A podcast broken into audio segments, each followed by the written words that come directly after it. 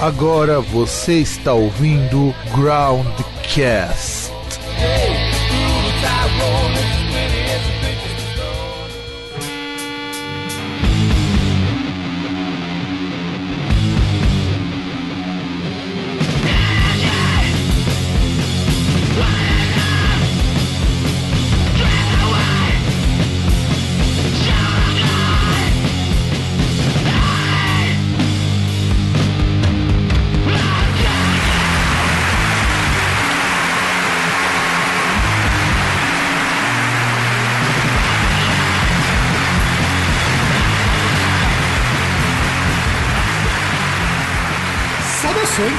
Este é o Wordcast, nesse frio quase curitibano, como disse bem, o nosso querido, amado, estimado e agora patronato César. Dá um oi aí, César. É, tinha falado, acho que é uma. Tô na sucursal de Curitiba, tô dentro de um gulag, não sei o que acontece, cara. Não, não, não, você já é dentro de um gulag só se você for liberal. Você, você, você virou liberal? Não, mas vai que alguém me confundiu, né?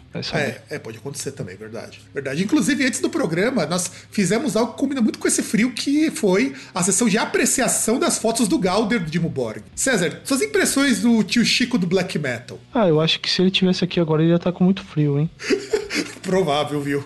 Porque lá na Noruega tá fazendo, sei lá, calorosos 20 graus. Então, mas porra, 20 graus, sol, porra, tá, tá bem melhor que esse São Paulo aí com garoa, frio, vento. Cara, sabe o que é pior? Agora, falando pro nosso querido ouvinte, uma das coisas que acontece muito aqui que o pessoal fala, ah, mas frio de frio, sei o que, no Brasil não é tão frio. Acredite, gente, 10 graus no Brasil me machuca muito mais em termos de frio do que quando eu tava com 2 graus nos Estados Unidos. Por uma razão muito simples, o frio daqui do Brasil machuca mais. O meu irmão fala isso também. Lá na Alemanha, onde ele tá morando, porra, faz vezes menos 2, menos 8 graus. E ele fala que tem dias lá que não é tão frio quanto aqui. E a gente tem um problema também, nós não somos adaptados para nem pro calor nem pro frio. Você fica desconfortável em qualquer lugar. É que o, o problema, principalmente sim pra gente, e que não sei, parece que se intensificou aí nos últimos 30 anos, pelo que eu vim percebendo, que você tem uma grande amplitude térmica, né? Essa é uma variação muito drástica, tipo 20 graus num dia, tá ligado? De um dia pro outro. Porra, isso. É, e não, não é, como, não é só variação, né, César? Vamos pensar que, por exemplo, quando eu era mais novo, frio assim era comum. Quando tinha lá 8, 9 anos. Quando eu tava acordando com a minha mãe, inclusive, ela fala que na época dela, São Paulo era desse jeito no inverno. É que a gente foi se acostumando com um clima tão quente a cada ano que esses invernos a gente hum, acha estranho, sabe? Não, e sem contar a questão do. Porque a gente tá muito acostumado com o inverno abafado, sabe? Que é tipo, é aquele inverno que assim, ele não. não é quente, mas ele também não é muito frio, porque é aquele negócio, você tem uma camada de poluição ali, e tipo, como o inverno é estação seca, é, não chove, ar seco pra caramba, o, o calor ele não. Você não perde tanto calor assim durante o dia, né? Por conta da camada de poluição. E, mano, terrível. Não, é bem terrível. Como eu falei, eu passei um inverno geladíssimo nos Estados Unidos e eu não senti metade do que eu sinto aqui com esse inverno. Tudo bem que no meu dormitório era quentinho, eu, a gente ligava o aquecedor por umas duas horas, o negócio ficava show, e depois desligava quando dava um determinado horário, porque senão ficava muito quente. É, porque tem o perigo de você deixar ligado e coisas ruins acontecerem, né? Não,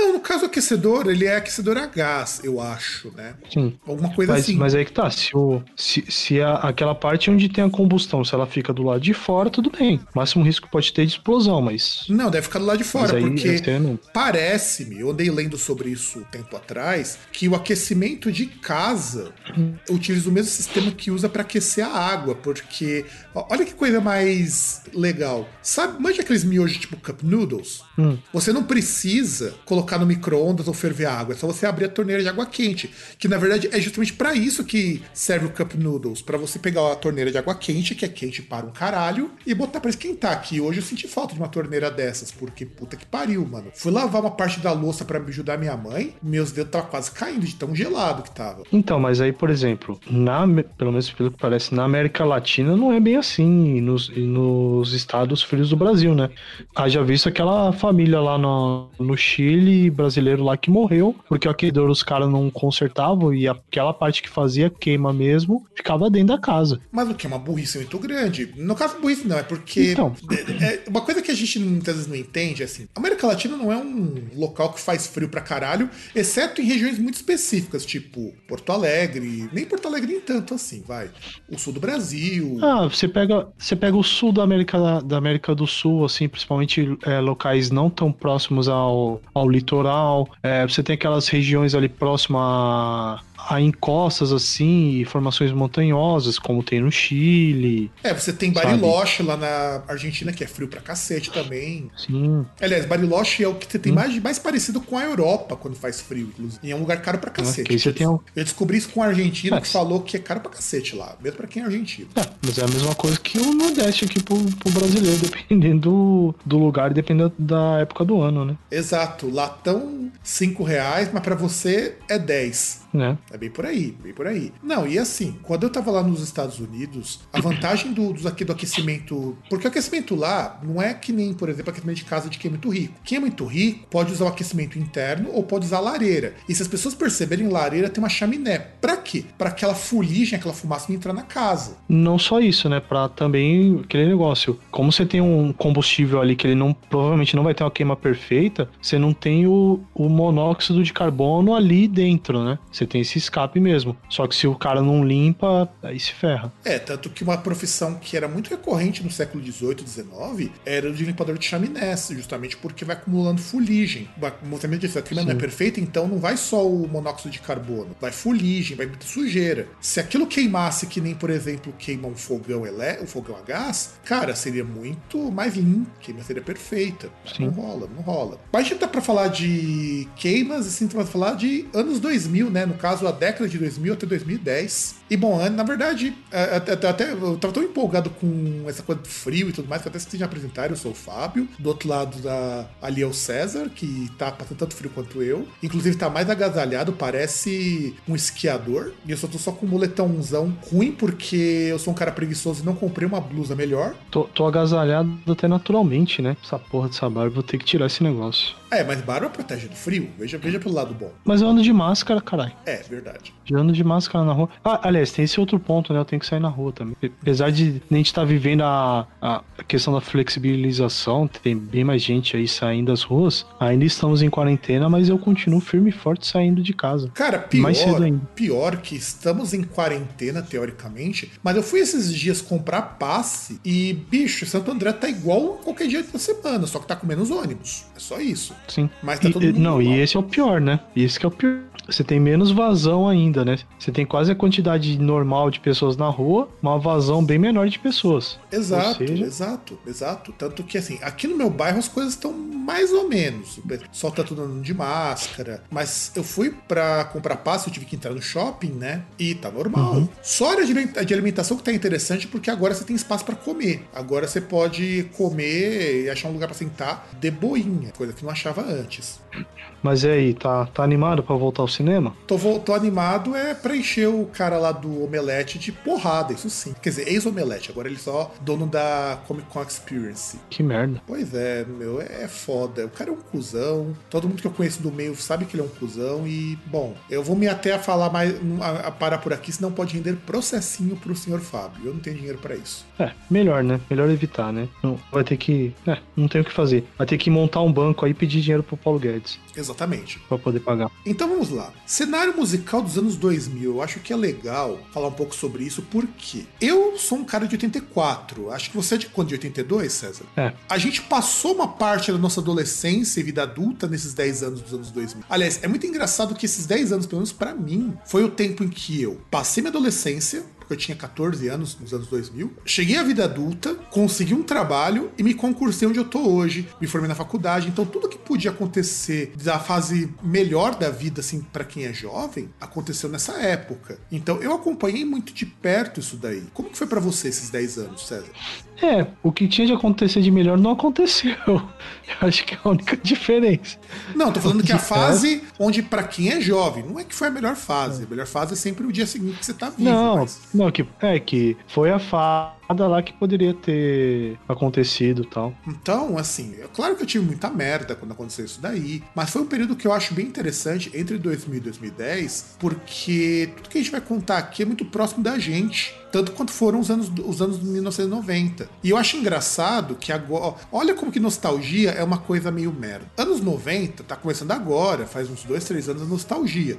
Então eu chuto que a questão para um período virar nostálgico é a partir de 25 anos depois que passou a época. Então, por exemplo, anos 80, nessa época onde nós estamos, anos 80, voltaram com toda a força. Agora, 10 anos depois, 10 anos depois, não, 20 anos depois, os anos 90 começam a entrar. Imagina quando os anos 2000 virarem nostálgicos. Ah, mas eu acho que depende, né? Depende da, da geração que a gente tá falando, né? Porque, por exemplo, a, a, aquela geração que já tá assim, por exemplo, vamos supor, aquela, aquela que viveu a época, geralmente você vai ter aquele lapso ali de 10 anos, e aí vai começar a falar, ah, mas ah, na minha época era melhor, porque era assim.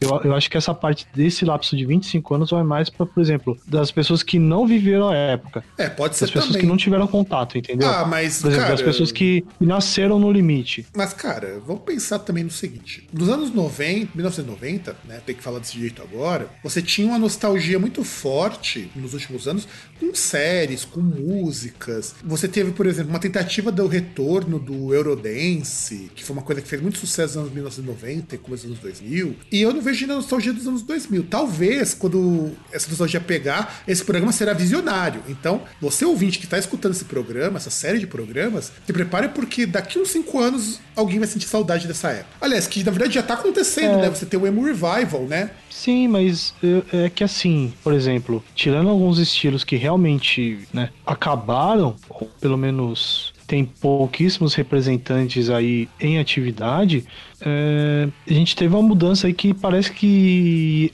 tá muito mais pre... continua presente, entendeu? Não é algo, por exemplo, de você chegar e tipo, ah, as rádios não tocam mais, entendeu? Agora como a gente tem aí, teve uma mudança em relação à mídia, essas coisas, como a mídia chega para pessoa, como essa parte de consumo de mídia ficou um negócio muito mais sob demanda. Então, essa questão assim do, de ter o revival, acho que depende muito também, porque você vai ter estilos ali, por exemplo, tem estilos que continuam presentes ali. A gente vai falar de, de estilo ali, por exemplo, de RB e tal, rap, são estilos que conseguiram alcançar o auge do mainstream naquela época e não saíram mais. Continuam. É, é a gente muda os nomes. Exatamente. E é nisso que a gente vai começar então a falar. Acho que o primeiro grande baque nos anos 2000 é a queda da venda de material físico. As pessoas passaram a comprar cada vez menos material físico. E isso é um sinal muito importante lá quando o Napster começou a distribuir de graça o MP3 e criou um precedente muito interessante para aquisição de música. Inclusive o iTunes foi muito inteligente ao ser criado justamente para que as pessoas pudessem comprar as músicas legalmente, num esquema que o que nenhuma, nenhuma distribuidora pensou antes. E a Apple ganhou muito dinheiro com o iTunes. Depois eles acabaram transformando em Apple Music que só trabalha com streaming agora. Que em algum momento, alguma, algum programa a gente vai comentar melhor sobre a questão do streaming. E eu digo que assim, quando começou a surgir o MP3 e eu comecei a ter acesso a isso lá para 2007, quando eu comecei a ter internet melhorzinha em casa, a quantidade de CDs que eu comprei reduziu muito. Mas muitas vezes eu comprava o disco mais para eu ter um registro do artista do que para ficar escutando. E também tem um outro problema. Quantas pessoas hoje têm um aparelho de som para colocar o CD e ficar lá escutando? E, e tem um outro ponto também que e assim, é questão da durabilidade da mídia, né? Porque assim, por mais que, poxa, o CD ele possa ter, alguns possam falar que ele mantém a qualidade de áudio ali por algum tempo, é, ela é uma mídia que parecia ser muito mais temporária do que um vinil, por exemplo, né? É, e é que assim, o grande problema do vinil e do fita cassete, por consequência, era a questão do desgaste físico dos materiais. Então, a gente hum. tem que pensar, aí é falando de uma forma bem imbecil, mas muito cara que curte vinil muitas vezes não percebe isso. Cada vez que você escuta o vinil, a vez seguinte é um pouquinho pior do que a anterior, porque você tem degradação no material. Uhum. Hoje tá um pouco melhor, porque os vinis são mais grossos, os vinis modernos, e você tem agulhas que desgastam menos o material, as agulhas de cápsula magnética. Não, então, mas mesmo assim, por exemplo, você tem um desgaste, você vai ter uma queda que ele não vai ser. Como é que eu posso dizer? Ela não é tão perceptível conforme vai passando. Tirando o caso do CD, que dependendo se você tivesse uma mídia lá que fosse muito ruim, você tem aquela parte da oxidação, entendeu?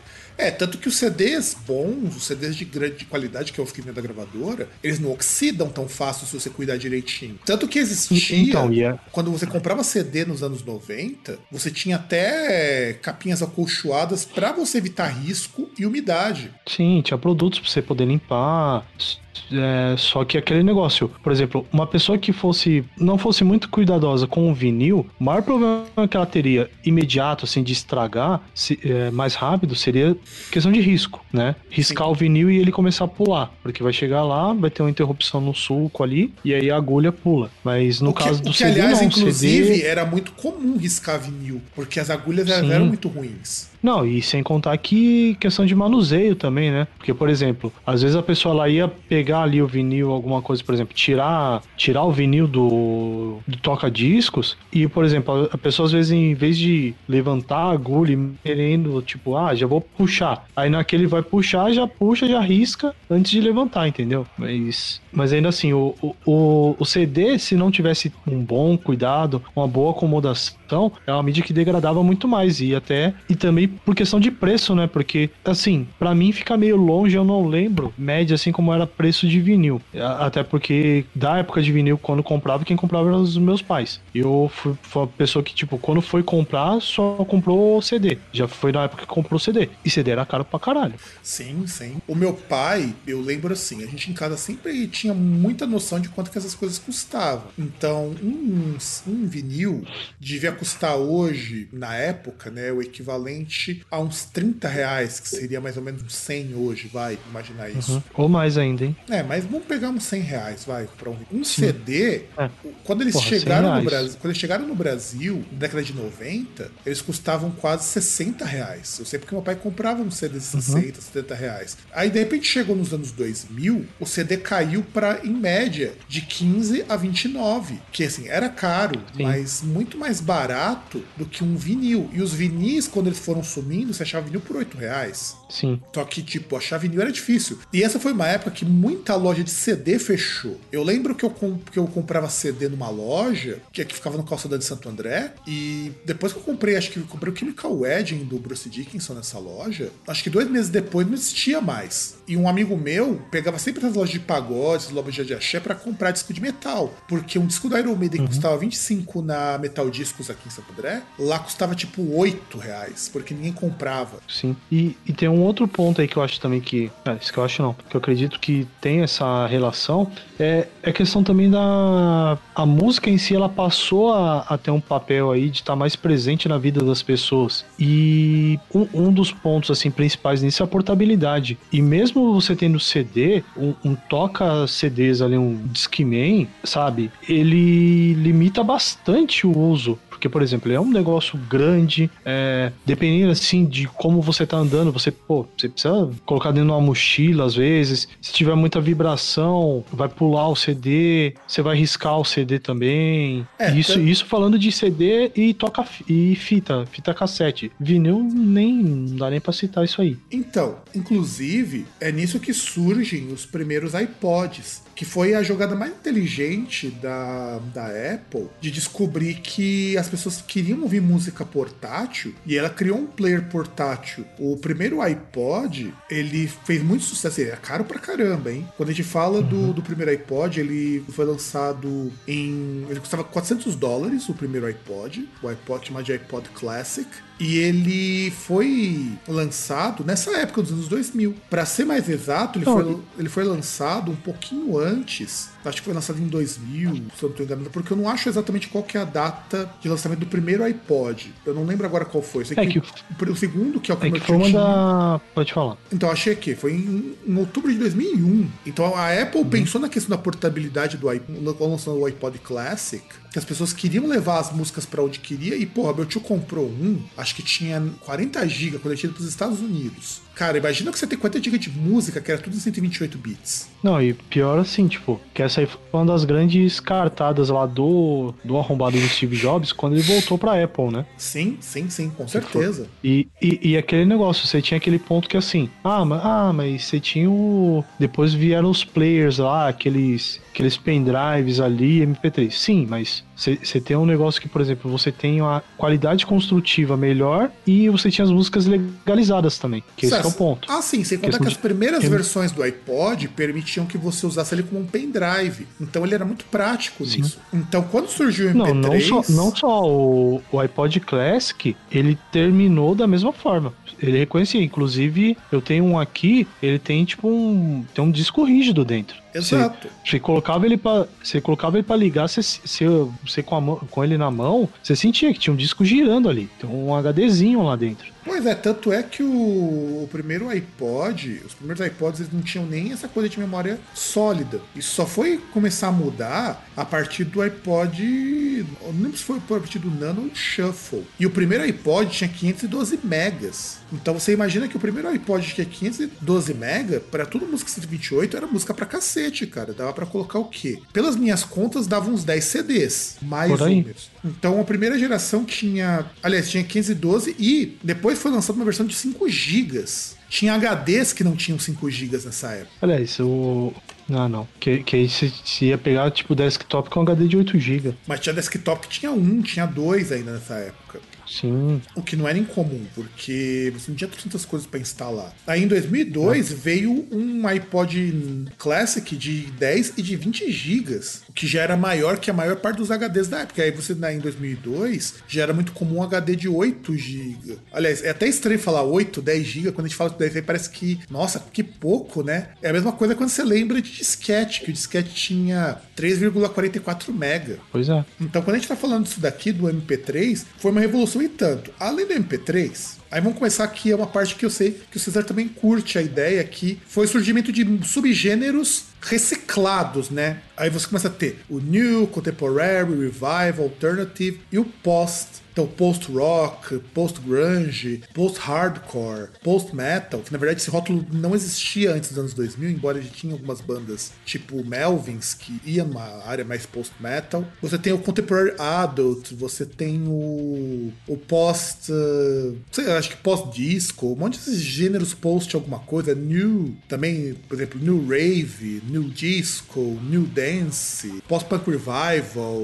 indie revival, que a gente passou a ter no finalzinho dos anos, desses anos aí de 2010. Então, eu acho que é interessante porque tudo que foi criado nos últimos 20 anos reaparecia, porque mostra uma grande crise de criatividade nessa época. Era difícil você criar algo, então você modernizava muito o estilo você tentava superar aqueles estilos. O que, que você acha dessas classificações que foram surgindo? É, eu concordo com você e eu acho também que tem aquele negócio, porque você, se você for pegar as décadas anteriores ali, tipo, de 80, principalmente fim da década de 70 e a década de 80 inteira, é, foi uma década meio problemática lá e que você tinha muita a questão de limitação em relação à parte técnica, né? Que no, na década de 90 ali e chegando para 2000, você teve uma, um, um, salto tecnológico, né? Com, com a passagem para música digital. Você tem ali, por exemplo, parte de sintetizador que barateou assim bastante, a estilos me, menos resistentes aí o, a inclusão de de, assim de, de coisas eletrônicas assim no tanto na produção quanto no próprio som. Então parece que meio que essa retomada também tinha um negócio de tipo, ah, vamos ver agora eu, eu usando coisa como é que vai ser, né? Tipo, ah, será que consigo?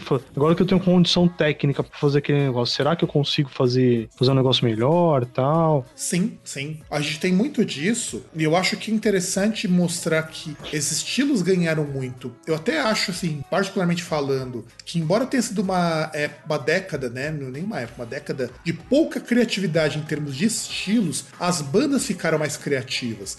Tanto que eu comecei a fazer uma série no Groundcast sobre discos experimentais, a maior parte é de 2000 para frente. Então essa coisa de experimentar, os anos 2000, esse período de 2000 a 2010 foi muito importante para essa coisa do experimental, porque você também tem uma fragmentação do público. Nunca o público de música esteve tão fragmentado quanto a partir dos anos 2000, na virada do milênio, porque hoje qualquer subestilo cria uma microcena só para ele, o que é muito bizarro. É, e, e, parece também que nunca o público foi tão receptivo, né? É, foi ou não foi. A gente, a gente, vai ter os dois problemas que a gente vai comentar depois. Mas é um público bastante receptivo, ao mesmo tempo que ele não é receptivo. É muito Sim. louco isso. É, é, é, que aquele. É, é, que assim, é aquele negócio, ele, ele é um público, sei lá, é, é aquela questão de você mirar pra um lado e acertar pro outro, né? Porque, por exemplo, parece um negócio que é muito você. Não é dessa forma, mas parece que é tipo, você dá tiro para todo lado e às vezes você acerta um alvo que nem era seu alvo, entendeu? Mas como se, se deu tiro para todo lado, você acertou, entendeu? Exato. A gente começa a ter também nos Estados Unidos um estilo que na Europa já era muito famoso, que era o T-Wave, que é marcado sobretudo por aquelas músicas mais ambientes, com vocal distorcido. O T-Wave, inclusive, eu acho ele muito interessante porque ele se populariza junto com o trip hop que é justamente um hip hop com uma pegada mais atmosférica, mais ambiente. Eu, eu particularmente acho o T-Wave bem interessante. E, e, é um gênero que, por incrível que pareça, se mantém tão vivo, mesmo sem, estando fora do mainstream, que você dificilmente não tem um disco de T-Wave sendo lançado em algum momento, em algum lugar. Eu acho isso muito legal. E, paralelamente ao T-Wave que nunca conseguiu fazer parte do mainstream, você começa a ter o, o pop para adolescente, que é o teen pop. Que você tem o NSYNC, o Backstreet Boys, a Britney Spears, a Christina Aguilera, a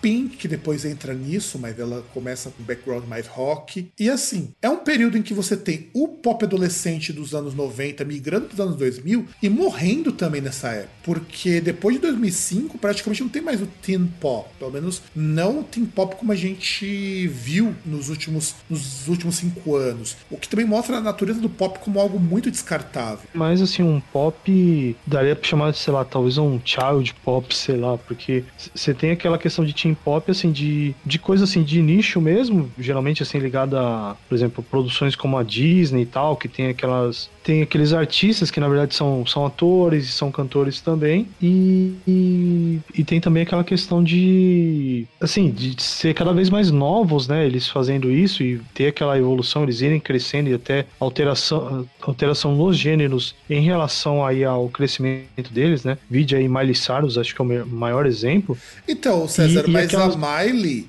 ela começa nos anos de 2010 a ter essa mudança. É quando você tem o Teen Pop morrendo para virar outra coisa. E eu concordo contigo. Sim. Quer dizer, o Teen Pop foi dando lugar para um público cada vez mais jovem consumindo música pop. Porque Sim. É, é, esse aqui também é um problema. O pop dos anos 90 ainda era uma coisa mais sofisticada em termos de arranjo. Você pega, por exemplo, um Take That, sei lá, Savage Garden, Boys to Man, Boyzone, são músicas que são muito mais cara de jovem adulto do que essas músicas dos anos 2000. Você pega Britney Spears, por exemplo, ela começa lá bem novinha, quer dizer, bem novinha o caralho, né? Ela já é adulta naquela época. Só que ela conversa com uma faixa etária de 13 a 15 anos. E ela não é. acompanhou o amadurecimento desse público. É, que, que é aquele esquema, né? Ela, ela começa, tipo, numa, diria talvez, conversando com uma geração anterior a dela, né? Uma é. geração ali de, de cinco anos para trás. É, dela. exato. E, e chegando ali para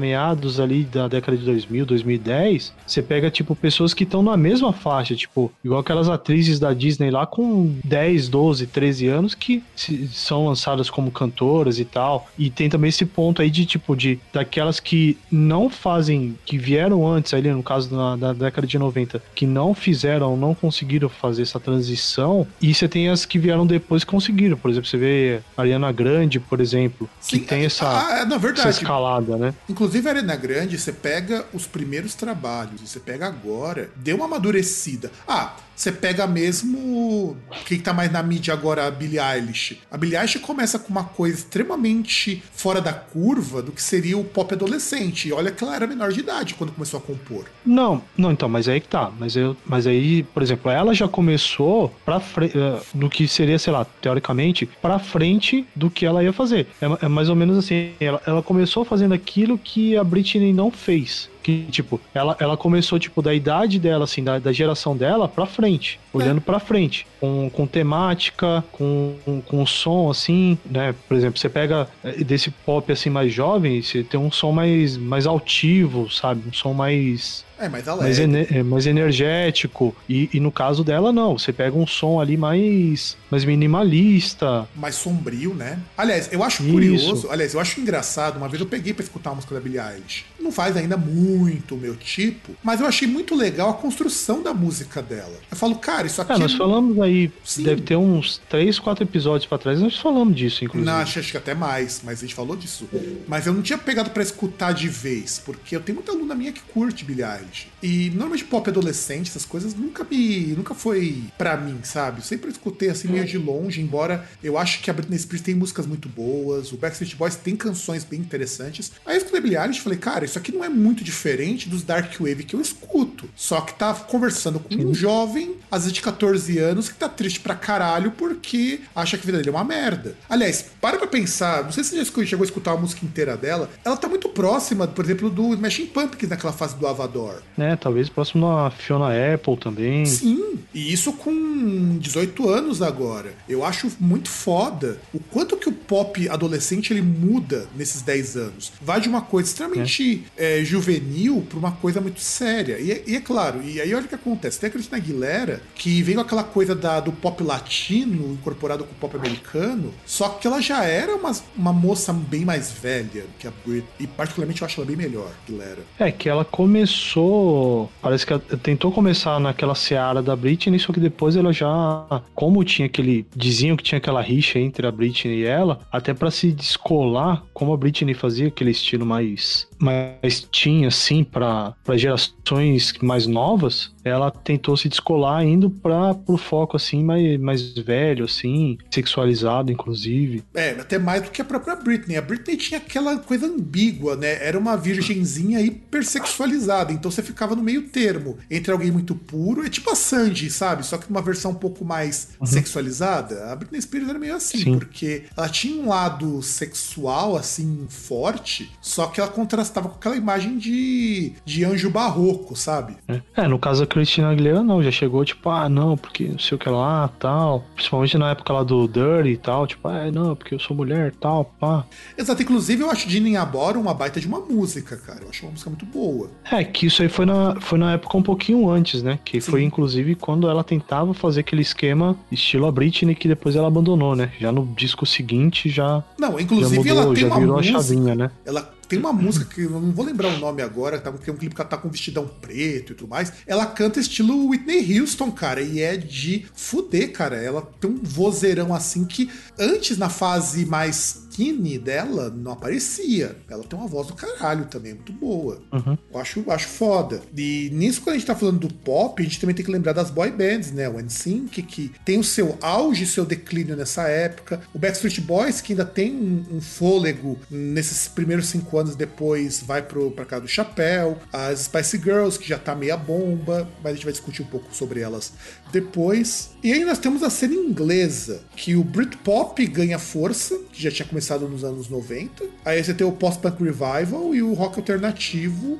E aí começa a aparecer o Coldplay, que é o Radiohead cover, né? O The Libertines, que já existe dos anos 90. O Oasis, que também desde 1990, a Linda Thomas, o Travis, que puta, eu sempre achei esse Travis insuportável, portável. A Daido. A Daido era interessante porque ela flertava um pouquinho com o pop eletrônico. O Blur, que era uma banda muito legal e depois foi ficando meia bomba também. O The Hives, a Bjork, que começou a despontar fora da Islândia, né? Ela, essa é uma época que é, que é a Bjork mais pop, que a maioria acaba curtindo. E o próprio Radiohead, que tava numa aspira de lançar uns discos muito estranho e lança o The Kirei, que é o último disco bom deles. É, que eu acho que o problema do Blur é que ele tentou virar o, Radio, o Radiohead, né? Tentou, cara. Tentou abandonar um pouco da simplicidade e quis fazer um misto ali, um, um amálgama lá, como se fosse um filho do, do Radiohead com o Weezer. É, bem por aí. Bem, é, isso é verdade. E a sonoridade até meio punkzinha que tenta puxar e que para mim não funcionou, cara. Ficou muito chato. E o Radiohead tentava... Assim, uma coisa que é um mérito muito bom do Radiohead é que ele conseguiu emplacar discos hiper complexos. Pô, você pega o OK Computer e o Kirei, eu não sei como esses discos fizeram sucesso.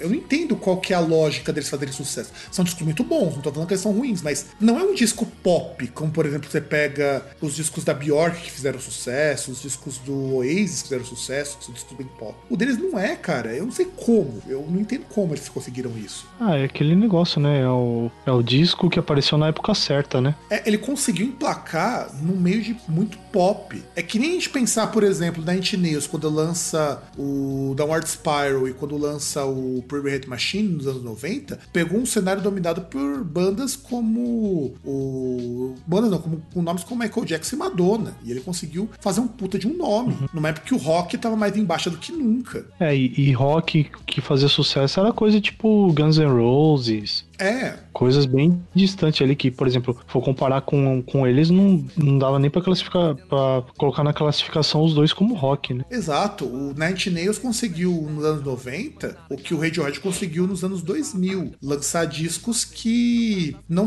não condiziam muito com o espírito da época, mas eram necessários pra gente ter uma quebra. Hoje que no mainstream não é mais possível. De 10 anos pra cá, o mainstream tem sido cada vez mais inócuo. Eu imagino que se o Groundcast durar tudo isso, quando formos falar dos discos de 2010 a 2020. O negócio vai ser foda, cara, porque não tem nada nesses 10 anos que fuja.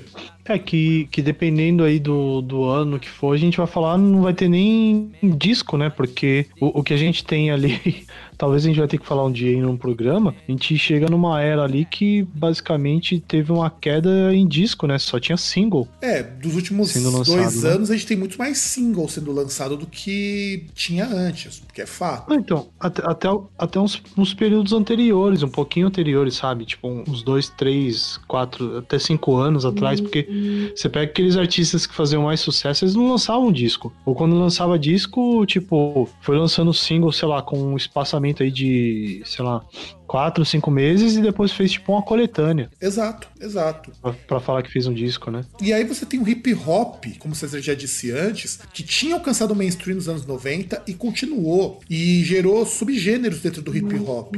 Que inclusive eu fui descobrir esses subgêneros quando eu comecei a, a ver uns vídeos de uns caras fazendo uma música e passando por vários gêneros. Então você passa a ter o, o crunk, que é um, um estilo de hip hop. Lembra muito funk proibidão, gênero crunk, o, o, estilão, sabe? O snap, o riff uhum. e o hip hop alternativo, que é um hip hop misturado com rock, com outras coisas que não seriam tão normais no hip hop. E aí que a gente começa a ver nomes crescendo, como o Eminem. Eminem ganhou uma puta de uma força. E assim, por mais que eu não seja muito fã do Eminem, eu tenho que tirar o chapéu porque ele foi um rapper branco, foi não, ele da época vivo, que batia frente a frente em termos de qualidade com os rappers negros. Você lembra que antes rapper branco era motivo de chacota? Tipo, o próprio. Uh, puta, agora me fugiu a memória do, dos caras lá. Beast Boys. Do Beast Boys, obrigado. O Beast Boys, ele era motivo de chacota, porque era rap pra branco. E o Eminem não. O Eminem pega a mesma estética do rap negro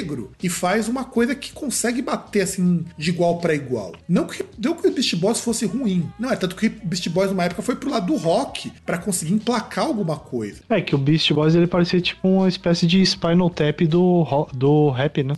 Exato, é, parecia muito isso. É e é paródia. engraçado é que o Beast Boys era produzido no mesmo lugar que o rap dos negros. Porque a ideia do Beast Boys era, precisamos fazer um rap para branco para conseguir ganhar dinheiro, já que branco tá curtindo rap. Então eles foram produzidos com esse intento. Tanto que no, nos últimos discos que eles lançaram, eles foram ficando mais eletrônicos, eles se distanciaram bastante do, do hip hop. Então, o Beast Boys, aí você tem o Vanilla Ice, que foi a primeira tentativa de emplacar um rapper branco. E que o cara era Nossa. muito ruim. Não, Vanilla Ice era muito ruim. Muito, muito ruim. Era não, ainda é. E aí você tem o Eminem que surgiu. Claro que ele foi apadrinhado pelo Dr. Dre, por um monte de rapper foda da cena. E ele entrou como um rapper branco no mesmo terreno dos rappers negros.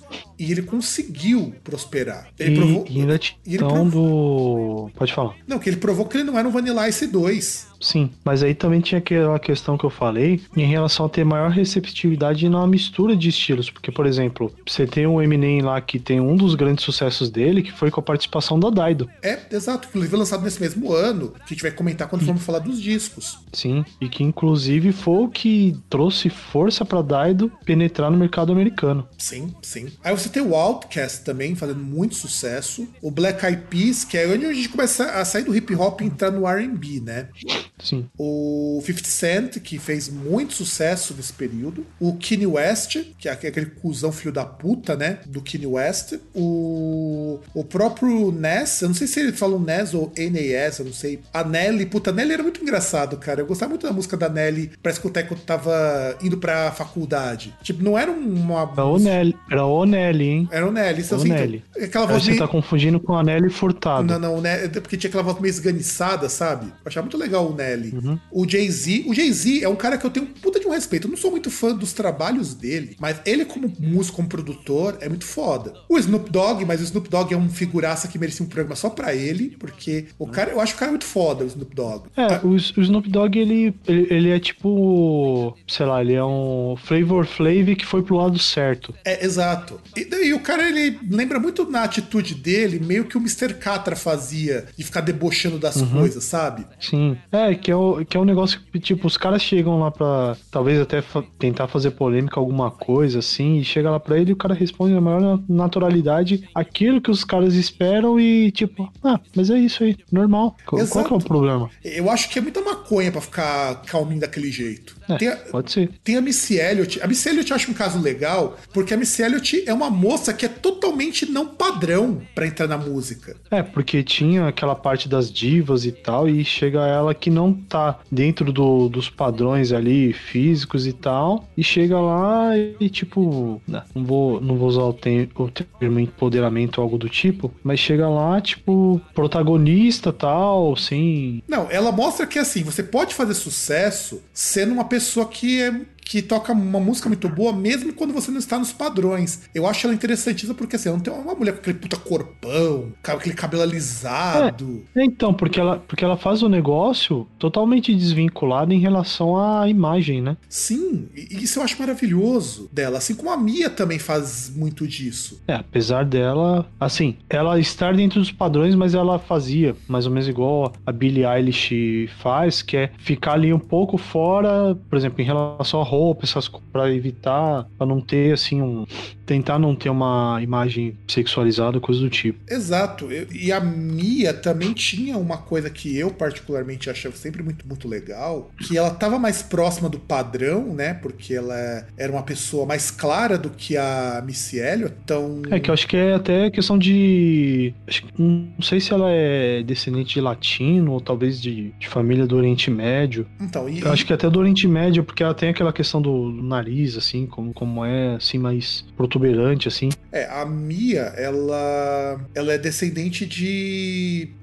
de. de, do, do, de gente do Sri Lanka. Ela nasceu no Sri Lanka, na verdade. Nossa senhora. É, se você quer alguém menos branco do que ela, cara, porra, ela, ela nasceu num. Que inclusive o. Lá, inclusive tem essa coisa meio árabe, essa coisa, justamente por conta disso. E eu acho, acho a Mia também muito legal porque ela entra na questão do ativismo que sempre fez muita força com o trabalho dela. Então é muito legal isso. Aí você também tem o Gorillaz, que, porra, o Gorillaz eu acho que é uma ideia muito boa, que hoje eu reconheço que os caras são muito bons em termos de música. Mas na época eu não curtia muito, não. Mas é, é um dos grandes nomes do trip hop e é muito legal a ideia dos caras. O... É, e lembrar que o Gorillaz é o. São os caras do. São os caras do Blur, se eu não me engano, não é? Não, não só do Blur, né? O, o Gorillaz, ele foi criado com gente que vem do Blur, do, do Mos Def, do The Clash. É que eu acho que o, o cabeça ali é o Damon Albarn. Sim, sim, é? sim, Damon Albarn. Ele é o. Que é do o, Blur. Ele que é o cabeça da, da, da banda, né? Que empresta a voz e toca os Isso. instrumentos. Inclusive, o primeiro disco do Gorillaz saiu um ano depois. Gorillaz, assim, Gorillaz, essas bandas que não existem, na verdade, Gorillaz eu acho que é a que se deu melhor. Tem o Lil Wayne, né? O Lil Wayne também que fez muito, começou a fazer muito sucesso e, porra, é foda, acho o cara muito foda. E o Ludacris, que também é outro cantor que eu acho magnífico.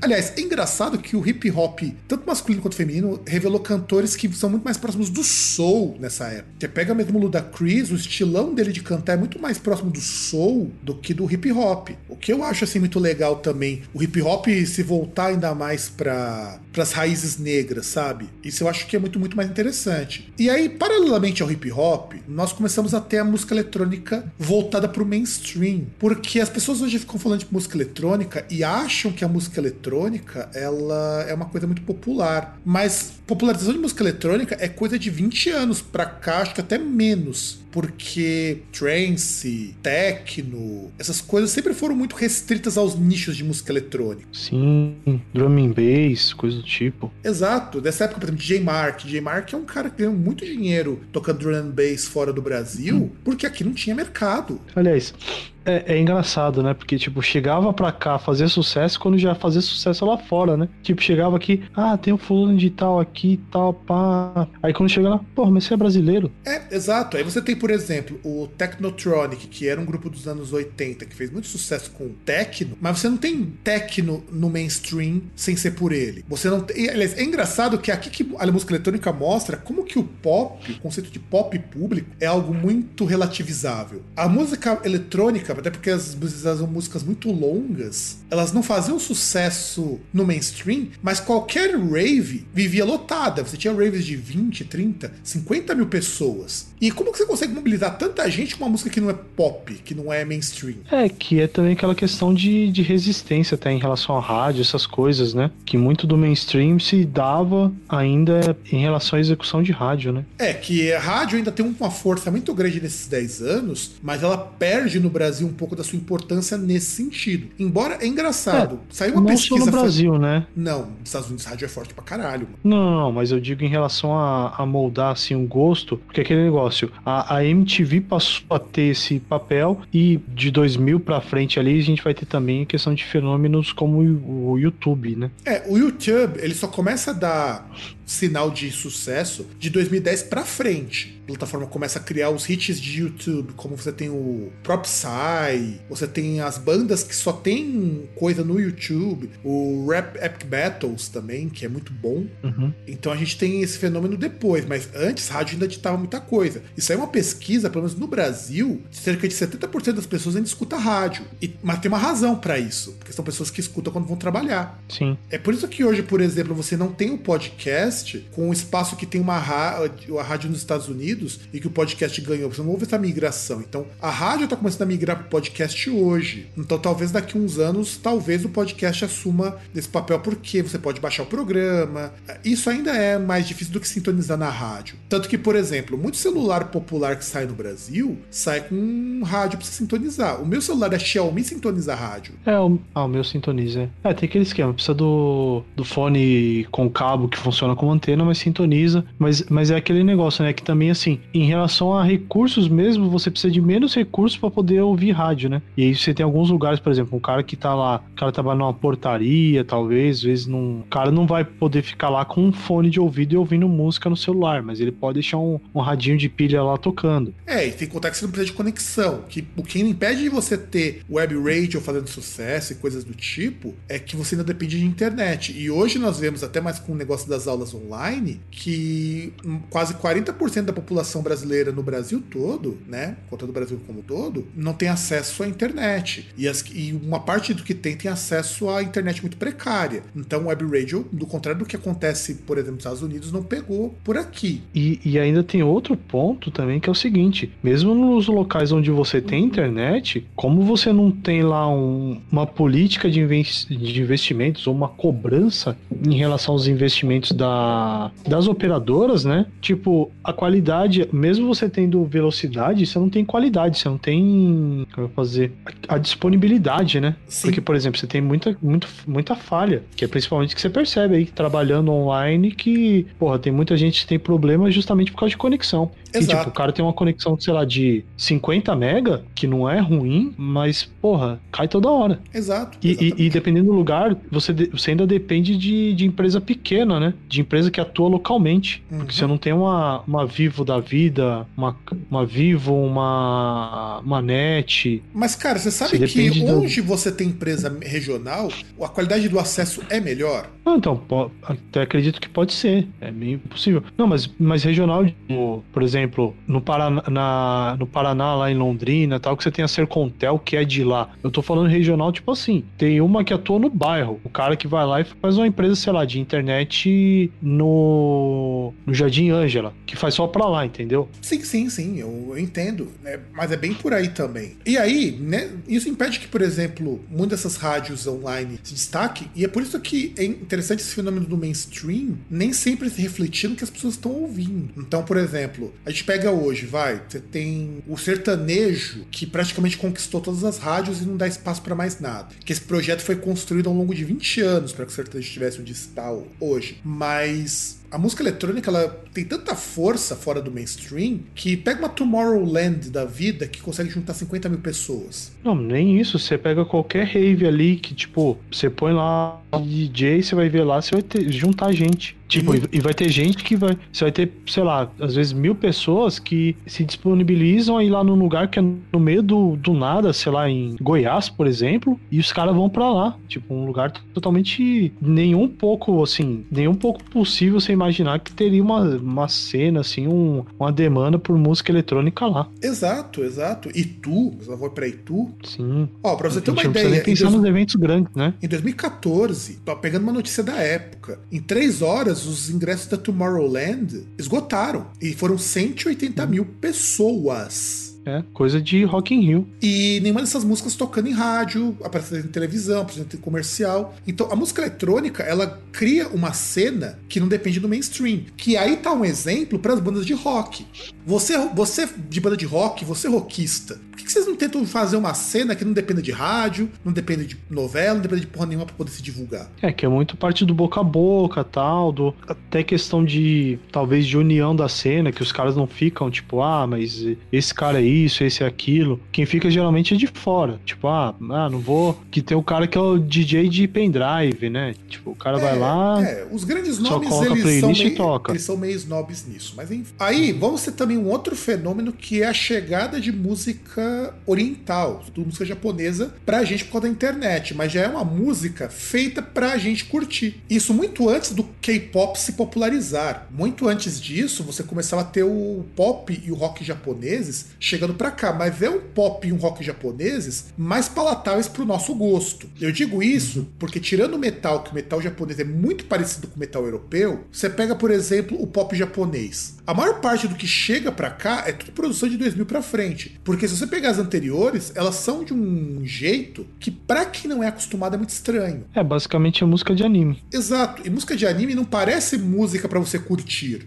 É, é que até para algumas pessoas é incômodo isso. Causa estranheza, causa resistência. E aí você pega, por exemplo, o J-pop, que foi um, um, uma tag que surge para todo o pop produzido no Japão. É muito parecido com o pop americano, o pop japonês. Eu, pelo menos, acho muito parecido. Não sei se você. Porque você curte mais algumas coisas de pop japonês. O rock japonês, é, você pega, por exemplo, High Might Color, você pega o, o Maximum The Hormone, que acaba. É, é, mais, é mais metal, mas entra para esse lado do rock japonês. É, ele lembra muito o rock europeu, o metal europeu, o rock uhum. americano. É, você pega o X-Japan mesmo, que, que até mesmo antes ali, ele até lembrava bastante, não era tão diferente assim do, do que se tocava no Ocidente, né? Não mesmo. O X-Japan, aliás, faz muito sucesso porque é uma banda que é estilo Halloween, numa época que o Japão tava começando a curtir muito metal. Tanto que você pega os últimos trabalhos do X-Japan antes da volta, eles vão ficando mais pop.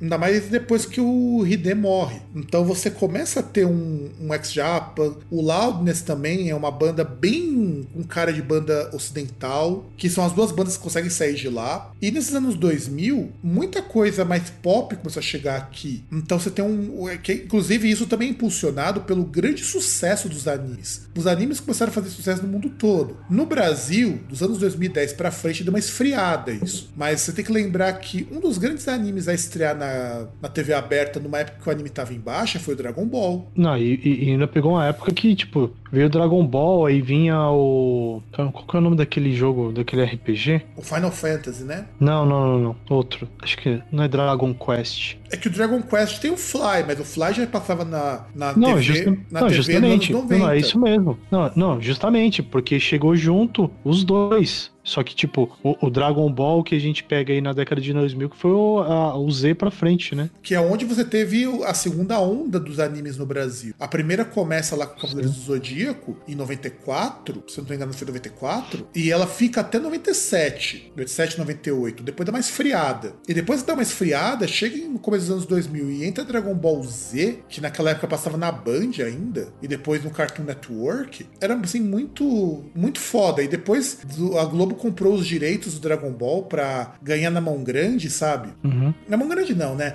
É que na televisão brasileira, e hoje permanece assim, as pessoas nunca compram as séries num bloco todo. Sempre compram os pouquinhos. Então, por exemplo, o Dragon é Ball que... comprava uma, uma que seria a primeira fase, que não é primeira fase bosta nenhuma. E aí depois como uma Sim. segunda fase. Aí como uma terceira. Por quê? Porque se não fizer sucesso, eles param. É, então, pra você ter aquela questão de verificar como que fica a penetração, essas coisas. É igual, por exemplo, você tem hoje em dia aí que a gente. Você vê muita, muitas pessoas reclamando ali, tipo, ah, mas porra, ah, Netflix cancelou minha série favorita, não sei o quê. Que a lógica é a mesma. Só que no caso da Netflix, como ela é uma plataforma e produtora, ela vai e cancela, né? E aí não, e não se produz mais. Exato. Tirando algumas exceções, né? Mas era mais ou menos a mesma coisa, só que no caso é algo que já foi ali produzido, já foi já foi transmitido ali, era transmitido no Japão. Aí aqui os caras compram, passa um pouquinho, vê se vê se vira, se virar, beleza, continua comprando ou alguém vai lá e, e, e compra, né? Se isso, não. Isso me lembra, nessa época, no final dos anos 90, um programa que tinha na Record chamado US Mangá, que eles traziam umas séries muito underground. E era triste, cara, porque depois eu descobri, e eu preciso algum dia pegar e baixar, porque tudo que eles passavam ali, eles cortavam para caber um episódio padrão. Então tinha e eram uns OVAs com umas coisas meio pesadas, do tipo, uhum. tinha lá um, de, um desenho, não lembro se é o Zeoraima ou alguma coisa do tipo, do Yes Mangá, que tinha, uma, tinha umas cenas que mostravam nudez, e eles cortavam justamente essas. Então tinha coisa que não fazia o menor sentido. É que essas coisas aí era coisa que tem aquele que é visto como, ah, é desenho, é coisa para criança, né? Então.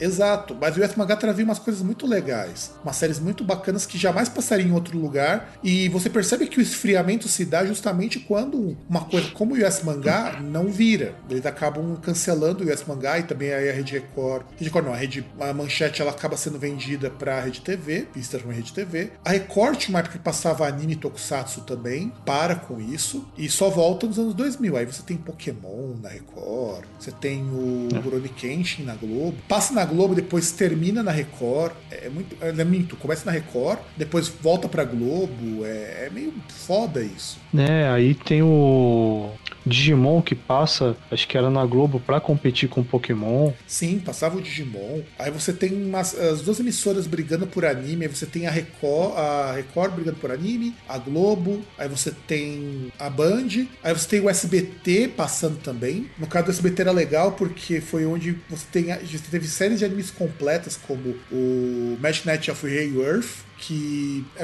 é uma das séries mais legais que tinha do Clamp pra época, né? E eu, inclusive tem um mangá que eu comprei quando saiu nos anos 2000. Ou seja, era um cenário que foi construído para que as músicas japonesas também pudessem entrar.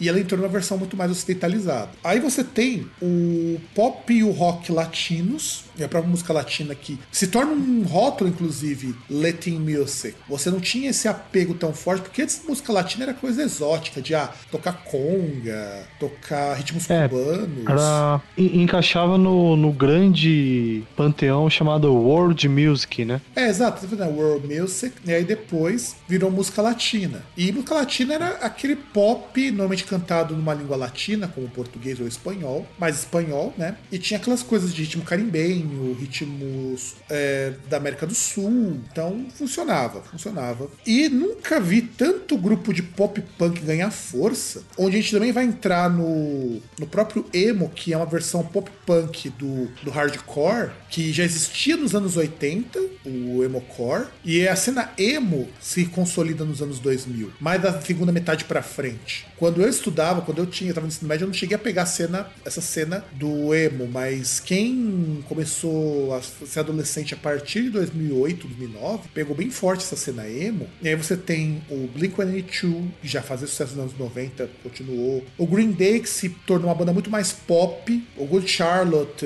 o New Found Glory, o Simple Plan, que também já entra naquela onda emo, o Sun 41. Puta, Sun 41 é uma das bandas mais ridículas que eu já escutei, cara. E o pior é que os caras tocam bem pra caralho. Eu não sei se você, o que você acha do Sun 41. Eu acho que é uma banda que você tem músicos muito bons, muito novos, pra um som muito merda. Ah, eu gostava. Tanto. E pior que os caras até entraram em trilha sonora de, de blockbuster, tipo Homem-Aranha. Inclusive assim... com parceria com o Kerry King, inclusive. Então, isso que eu tô falando. O Sun 41 é uma banda que os caras tocam muito bem, mas eu sempre achei o som meio merda. É, é que tem algumas coisas lá que são interessantes, tipo, ali no, no Fat Lip, esqueci não, o nome do outro disco, então, mas... A banda não é ruim, a banda, as músicas são foda, Sim. mas é assim, uma coisa tão pop que não me descia. Eu achava o 41 muito pop pra mim. Aí você tem a Avril Lavigne, que é a moça que não envelhece, né, e que já praticava distanciamento social antes de virar modinha, que ela começa a fazer muito sucesso porque ela faz música para skatista. É curioso uhum. isso. Você tem uma cena de skate rock, na qual o grande precursor disso era o pessoal do. Puta, me...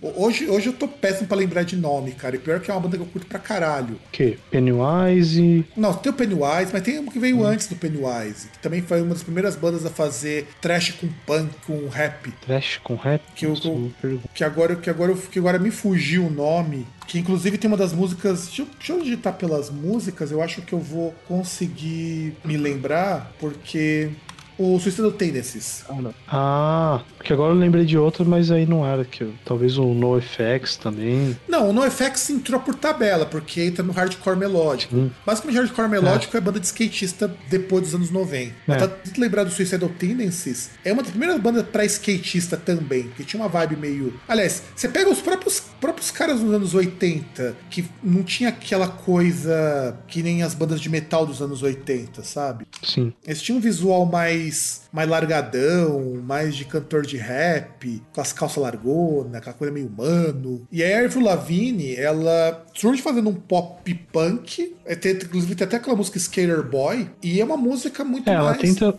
é, ela tenta fazer um negócio mais punk no começo e depois vai ficando pop quase estilo diva, né? Exato. E, e depois ela, se não me engano, ela lançou disco recentemente, depois que ela voltou, né? Porque aí ela tá casada, teve filho, virou uma dona de casa. Tem. E aí aí, tá, e aí voltou e ela tá igualzinha. É, bom, se ela não ficar igual a Miley Cyrus, já tá, já tá no lucro. Não, ela tá realmente igualzinha é que ela era nos anos 2000. É algo impressionante. Não, não, não, não, não. Eu, não, não, eu digo se ela não ficar igual a Miley Cyrus, que foi a mesma coisa, que ela, ela lá, Tim Pop, Hannah Montana, despirocou. É, na verdade, o, virou... a, na verdade, era, é, ela como Miley Cyrus, ela era cantora de country, né? Sim. Não era nem tanto pop. É, então, aí, de... ela era o aí pai depois dela. ela despirocou. É, então. Aí depois ela despirocou, e aí agora ela é cidadã de bem. É, por causa que Trump revela pessoas. Sim. E eu acho, eu acho muito engraçado, né? Porque quando a Miley Cyrus ressurgiu na mídia, ela surgiu como uma putona, né? Porque ela se colocava desse jeito. Não sei porque o pessoal ficava impactado Sim. com ela fazendo coisas que a Madonna fazia nos anos 80. Ah, por causa da. Porque a Madonna, você não tinha uma imagem prévia diferente, entendeu? Você não viu a Madonna crescer. No caso dela, viu. Então, por isso que tinha um impacto, né? É a mesma coisa. É, é o efeito da Sandy com. com é possível ter prazer fazendo sexo anal. O que o choque é não deveria coisa. ser tão grande, porque o que ela falou também não, não tava errado, mas eu entendo o contexto da zoação. Porque. Então, é porque é ela... uma pessoa muito, muito pudica, sabe? Muito. E de repente falar um bagulho assim. Ela nunca tinha falado um bagulho assim, entendeu? Por mais que ela já tivesse casada tal. Exato, exato. E o que, o que eu achei muito engraçado e maravilhoso quando ela falou isso daí, porque tirou um pouco daquela imagem que não foi nem ela que construiu. Engraçado que, do contrário da Miley Cyrus, é? Que foi uma imagem construída pela própria assessoria de imprensa, pela Disney e tudo mais, não foi a Sandy que construiu essa imagem. Essa imagem foi construída porque ela era novinha quando começou a cantar. E ninguém desvinculou é que essa... foi a mesma É que foi a mesma coisa do. Assim, não a mesma coisa, mas foi essa questão da, da Miley também, né? Porque as duas começaram novas, né? Se vê as duas ali criança, né? No caso da Sandy, quase um bebê. Exato, só que no caso da Sandy ela ainda fez seriado. Dá para ver que a Sandy hum. já estava mais adulta. A Miley Cyrus, ela não. foi forçada a parecer uma criança o tempo todo. Sim. Não, e o pior ainda tem aquele lance de, por exemplo, você tem uma época ali que, principalmente na década de 90, que você tinha o Cacete Planeta, que os caras zoavam todo mundo, mas aí não zoava a Sandy porque a Globo não deixava. Exato, foram zoar a Sandy. Falou, não, Sandy você não pode zoar. O que eu até acho ok. Não, nem deixava zoar, né? Não, e faz é. sentido, pô. Não é, não é engraçado zoar com uma moça é virgem. Não, e em relação a isso, tipo, é questão mercadológica, né? Uma coisa é você chegar e zoar um presidente, chamar ele de pinguço, do que for, né? Outra coisa é você pegar um, um produto da sua casa e, e desmoralizar. Também. Embora tipo, eles, desmoralizavam, né? eles desmoralizavam muito as, as próprias produções, mas no caso da Sandy, eles erraram a mão, porque não é engraçado zoar com isso, não é. É, é mas. Não, não, mas eles não chegaram nem a zoar. Não, chegaram. Por isso que eu. Foi, foi gravado isso, não, é, que não foi, é que não foi ao ar. A Globo, quando viu, quando mas a Globo só... viu, ele falou: não, corta Sim. isso aí que não vai pro ar, não.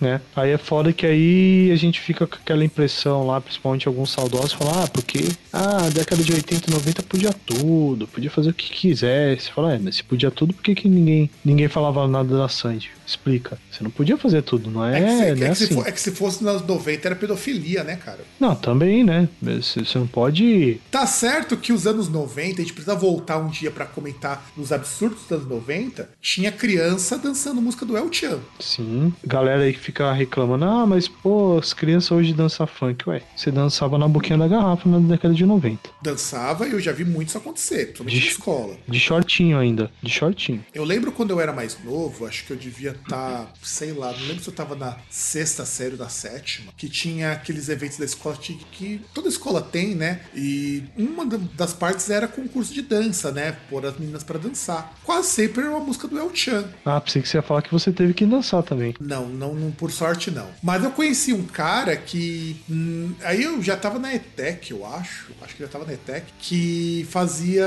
apresentações junto com o pessoal da sala de Village People. Sim. Inclusive, a gente tinha lá na ETEC grupos de imitação de Village People que fazia isso na hora do intervalo. Nossa senhora. É, cara, o pessoal ficava.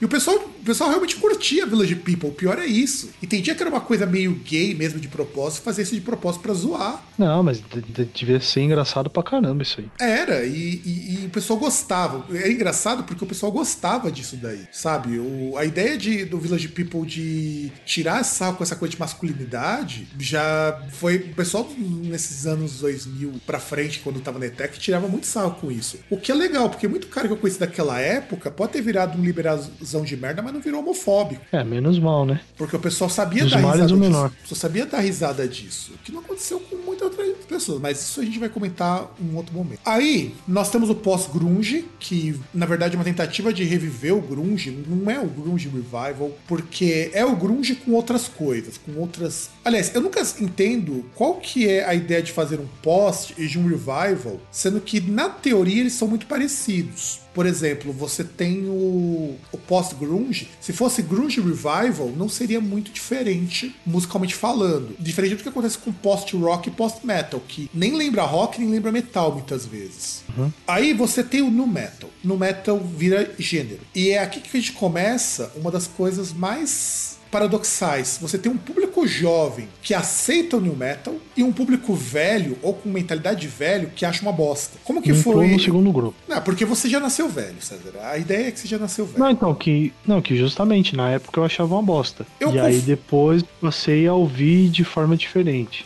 É, então, aconteceu algo parecido comigo, mas tinha alguns grupos rotulados como new metal que eu gostava. Por exemplo, o Korn, ele foi rotulado como new metal, embora o Korn já existia muito antes do rock. E eu gostava bastante, achava o Freak on a Leash, achava não, ainda acho o Freak on a Leash um baita de um disco. Embora eu gostava mais do primeiro trabalho, que era mais cruzão, era mais thrash metal, eu gosto muito do Freak on a Leash, eu acho que o Freak on a Leash é um baita de um disco. Deftones era uma banda que eu sempre curtia quando eu era novo, e de repente o Deftones se viu colocado como new metal. Por quê? Porque os caras eram metal alternativo. Até Machine Head mesmo. Pois é.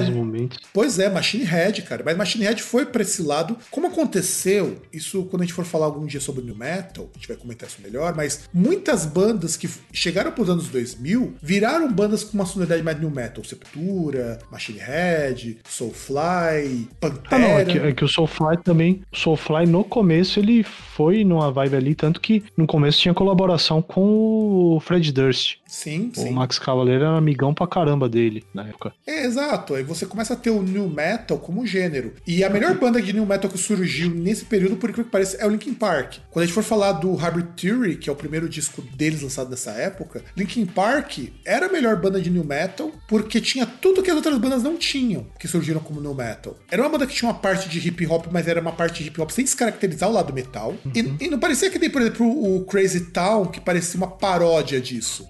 Que parecia aquela. Nossa, cara. Winx, tá ligado? É, era bem por aí. Ainda não, bem que não deu não. certo, porque o bandazinha ruim. Aliás, o New Metal teve muita não, coisa. E, e, e, pior que ainda tem aquele negócio, né? Porque ele tinha essa parte do hip hop, tinha o, o DJ que ficava junto, né? Os caras que faziam. Tinha a parte do, da sonoridade eletrônica também. É, o New Metal. Teclado. Ele se tornou aquilo que o metal industrial não conseguiu fazer para os mais jovens. O New Metal, no começo, parecia muito com as bandas tipo Ministry, Nine Nails, KFMDM, um, Power Man 5000. Aliás, Power Man 5000 foi considerada uma banda de new metal depois de um tempo, sendo que é muito fora disso, justamente porque essa parte eletrônica do DJ. Então, era uma época muito rica. Eu não conseguia escutar muito new metal porque quando eu tinha, sei lá, meus 15 anos, eu era aquele metaleirão truco só escutava metal. Não, não deu para você ouvir Korn e Linkin Park porque você tava muito focado em, em ouvir Angra e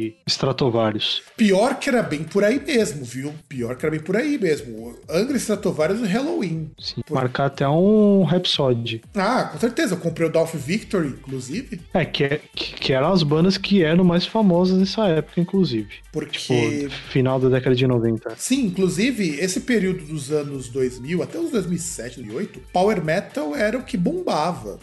Sim. E, incrivelmente, tipo, é um estilo que. Aquele negócio, é um estilo que não era grande na Europa, mas era no Brasil, né? Tipo, aquele negócio, você ponto de ter banda, banda que era banda média na Europa, vir fazer show no Brasil. Coisa que geralmente só vinha banda grande. É, o engraçado do Power Metal, eu até penso em algum dia fazer um programa sobre Power Metal, ou um Groundcast explica, ou a gente sentar para fazer um programa tipo, sobre Power Metal. Como que o Power Metal é um estilo que já nasceu velho, né? A gente tem que dizer Power Metal ele é um heavy metal mais melodioso e menos, vamos dizer assim, menos bruto, mas ele já nasceu bem velho, já nasceu datado, né, cara? É foda isso. Era uma fanzão de power metal e hoje eu me pego ouvindo algumas bandas de power metal menos conhecidas, como elas são ruins, cara. Ah, cara, é que aquele esquema, né? Por exemplo, você tem uma limitação em relação à temática, sabe? Você tem umas coisas ali que você acaba olhando assim, ah, mano, não dá pra isso aqui, entendeu? É, e também tem uma coisa que é legal. O Power Metal é um dos grandes responsáveis por trazer muita mulher e muito LGBT pra cena. Uhum. É curioso você imaginar que bandas como Halloween, Blind Guardian, por não ter aquele apelo ultra masculinizado, tanto que na época, quando eu era mais novo, eu não sei se onde você estudava, morava, tinha muito disso, mas era muito comum os roqueirão achar que pessoal de Power Metal era tudo viado. Sim. Porque, é, porra... e também que é uma questão de temática, né? De questão de, por exemplo, a ligação com coisa relativa a RPG, coisa do tipo, as temáticas lá, tipo Tolkien. Aí muito, ah, não, que os caras é tudo elfinho lá, tudo viadinho. Tudo nerd viadinho, né, cara? Era bem por aí. É. Tanto que tudo bem, o público majoritário ainda era de nerdão, né? O público de Power Metal. Mas tinha mulher que curtia, Sim. porque não tinha aquele apelo ao masculino. Não era que nem você, por exemplo, hard rock afastava muita mulher. Porque era, é. era muito aquela não, coisa não era... de homem, de, de comer mulher o, o dia Sim. todo e coisas do tipo. É, não, não era, apesar do, de dizerem que faz parte do rótulo, ou essa parte aí de power metal que tinha, não era Menor. Exato, se a gente excluir Menor, todas as bandas eram bandas muito mais tranquilas para ouvir. E é engraçado porque uhum. depois você tem o derivado dele, que é o, o metal sinfônico, que atraiu ainda mais mulher, ainda mais gente do público LGBT. Porque essas temáticas dialogavam muito mais com as, com as pessoas, você começou a ter mais mulher assumindo a frente. Não, e, e, por mais que é, fosse, então, e, por mais que fosse mesmo... mulher padrão, era diferente, sabe? É, porque você tem a mulher ali na frente e, e não só como um Tá, tinha umas que tinha imagem lá, tipo, parecia como, tipo, gostosona e tal, mas não era, tipo, era a. Exemplo, não era agressivo, a né? cara, não, líder da banda. Não era agressivo. É, né? não era agressivo e, e, e, não era aquele negócio, tipo, ah, os caras da banda fazendo isso com a pessoa. Era, era ela lá que, tipo, tava dentro do padrão, tipo, ah, eu me visto do jeito que eu quiser e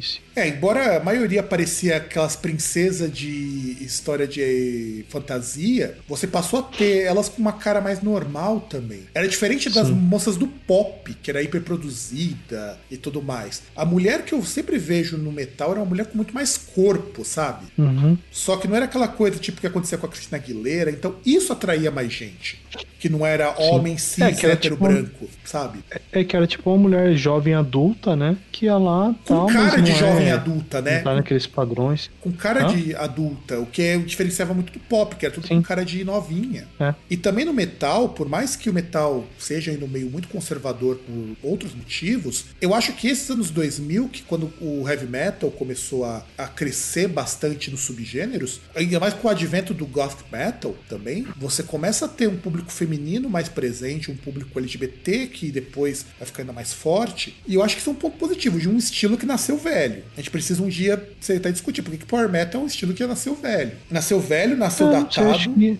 acho que isso é ponto pacífico, a gente não precisa discutir, entendeu? É, mas pelo menos explicar, né? Porque, porra, Power Metal tem todos os clichês que o Heavy Metal tem e mais um pouco. Tanto que muita banda de Power Metal virou hoje banda de Power Prog, que eu acho pior, porque é banda de Power Metal com frescura no som. Tipo, Angra, Angra, os caras tocam muito bem. Agora faz um power metal com rock progressivo, que não é nenhuma coisa, e é power metal com mais frescura. E que fica muito chato. Pra gente hoje fica muito chato. Pra quem é mais novo, talvez não. Se eu tivesse meus 15 anos, eu ia achar Angra do caralho hoje. Mas. É, que aí aquele negócio é que a gente tem a referência daquilo que o Angra já fez, e principalmente uh, em relação de quando os caras começaram, o que, que os caras faziam, aquela parte de carregar a música brasileira, principalmente e é, elementos brasileiros, né? Exato, de repente os caras cagarem no pau. E aí, a gente tem como fruto do, do New Metal, mas já, já é mais pro final, né? O Metalcore. E o Metalcore, eu acho que ele cai no mesmo problema do New Metal. Tem muito preconceito por conta de quem é mais velho da cena e o pessoal mais jovem assimila numa boa. Porque também tem as mesmas influências. Tem muito Metalcore que tem DJ ou tem música eletrônica, ou é mais próximo do rock industrial. E sabe o que é o mais curioso? Eu fico eu já fui em evento de metalcore, é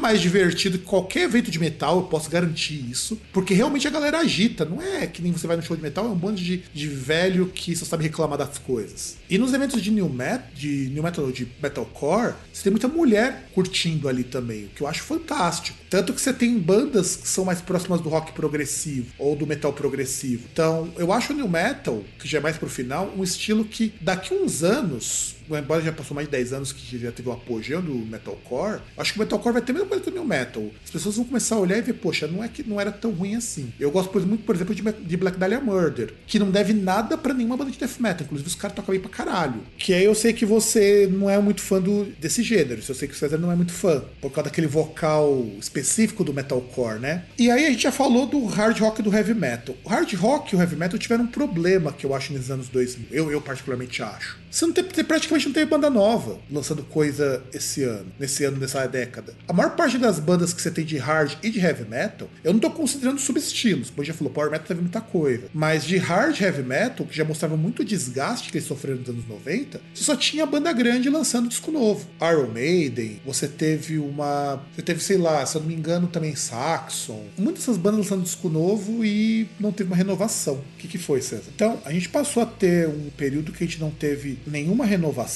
na cena. Então, por não ter uma renovação na cena heavy metal, nesse tipo de coisa, muitas das bandas, assim, que, que sei lá, você teve, teve volta de bandas, né? Foi a época também do primeiro disco do Iron Maiden com o Bruce Dickinson, que eu acho, assim, meio foda ser uma época que o Bruce Dickinson voltou pro Iron e lançou o Brave New World, que eu sei que é um disco que você ama. Então, por ser um disco que eu sei que você ama do, do Iron Maiden, né? Vai dizer que você não curte o Brave New World. E aí, nós também tivemos o emo. Eu acho que é importante a gente lembrar do emo como alguma coisa que entra pro mainstream. Que, aliás, tá voltando, né? O emo tá voltando com força. E como se não bastasse, além do emo tá voltando, nós tivemos o começo do indie rock. O indie rock com aquelas bandas como o Chemical Romance, o, o The Strokes, que é uma banda dos anos 90, o The Hives, que começa a fazer sucesso. Então, todas aquelas bandas de post-punk revival começaram a fazer sucesso. E indie se tornou um gênero, se tornou uma tag. Então, por indie ter se tornado uma tag, você começa a ter uma porrada de banda tudo muito parecida. E essas bandas, por serem todas muito parecidas, por serem bandas muito,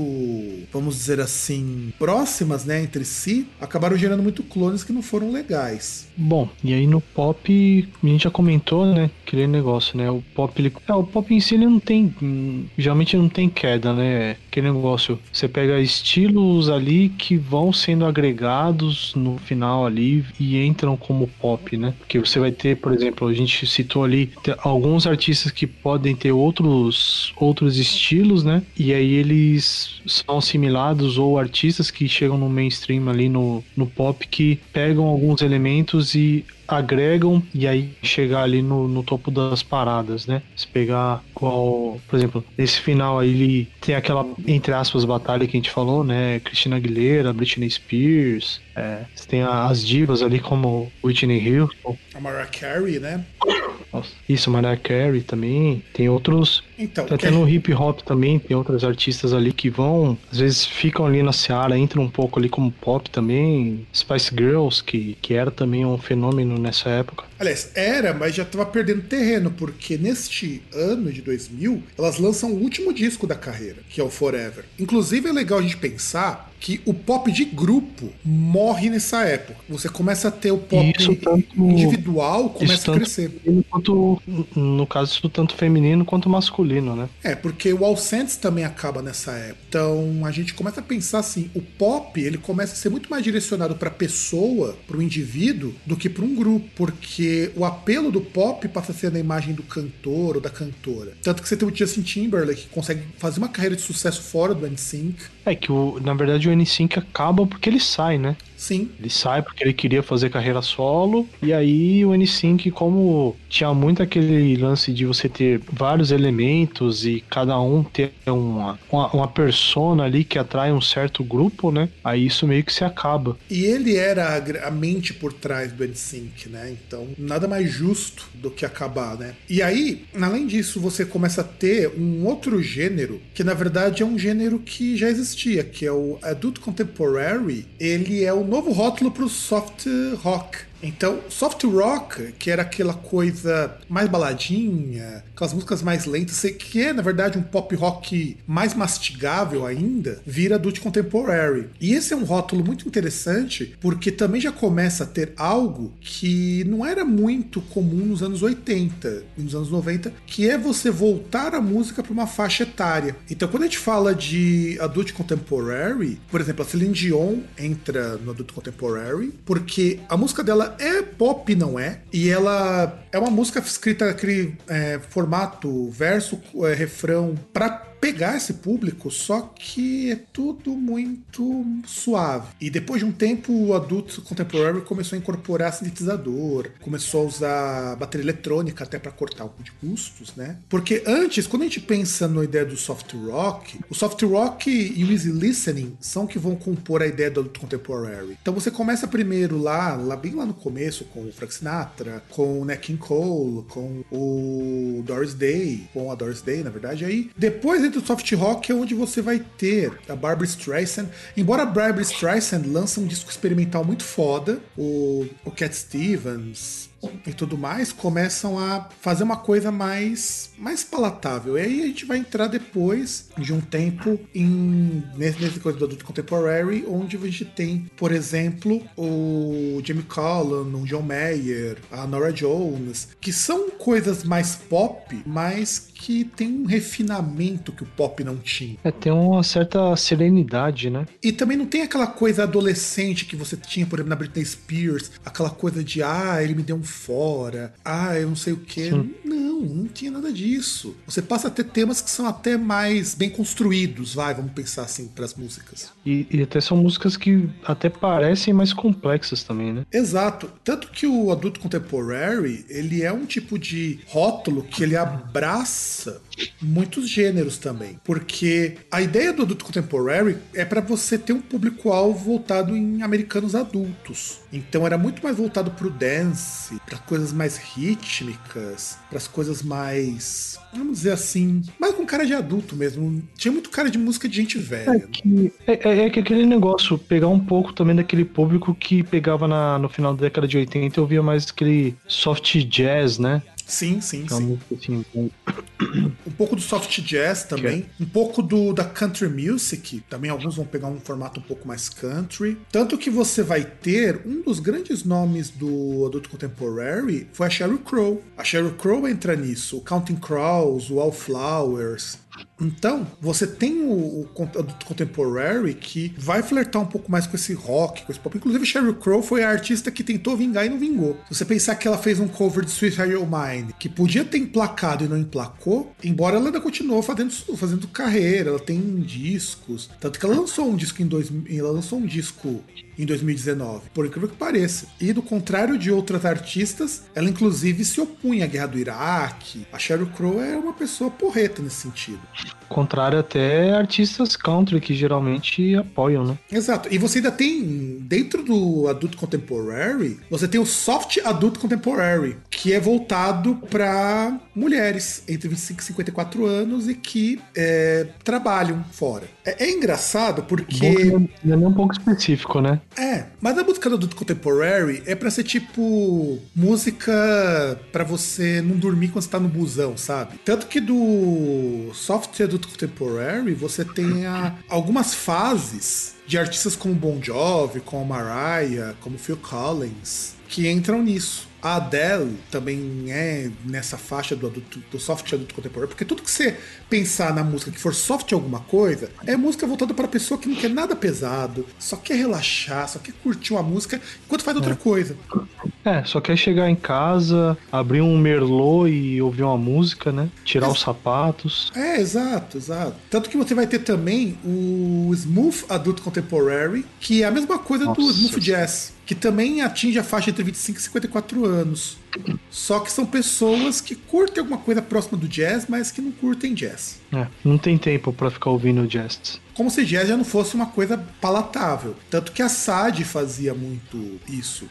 Do soft, do soft adulto, do smooth adulto contemporary, que é o, uma coisa meio soul, meio jazz. Tanto que nesse gênero pegou tanto que ele continua até hoje. E são grupos, veja só, que não estão no mainstream, mas estão muito fora de serem grupos ou artistas pequenos. E uma coisa é, que... que... são artistas de nicho, só que é um nicho mais genérico, né? É, é um, é um nicho de adulto. Mais abrangente. E nicho de adulto é foda, né? É abrangente, é. Porque são pessoas que chegam na fase adulta, se enxergam como adultos e não estão nesses nichos muito específicos como heavy metal, como indie music. É, indie music é música de adolescente, pelo menos nessa época. É, é, é, aquele negócio, né? Tipo, é, é, é, é música de da galera que chega cansada do trabalho, aliás, cansada de correr atrás, fazer os corre para pagar boleto, né? É, exato, exatamente. Faz os corre pra pagar boleto. Uma época que fazia os corre pra pagar boleto não era gíria de jovem pós-millennial. Isso. E que é também... que na verdade não era gíria, mas era a realidade, simplesmente, né? Exato, não é que nem. Inclusive, era essas músicas do adulto contemporary, no geral, era a música dos, da, do cara que ia pro, pra aquele barzinho sofisticado, em vez de pedir um litrão, tomava um, um coquetel, normalmente uma margarita, uma coisa do tipo, e ficava escutando ali enquanto batia um papo com alguém. Era isso. Ou ficava em casa lá com. levava a mulher ali pra. aquele que levava a mulher pra casa, mas chegava, tipo, com aquele toque sofisticado, com a sua gola rolê. Exato, exato. É muito sofisticado o gola rolê, inclusive.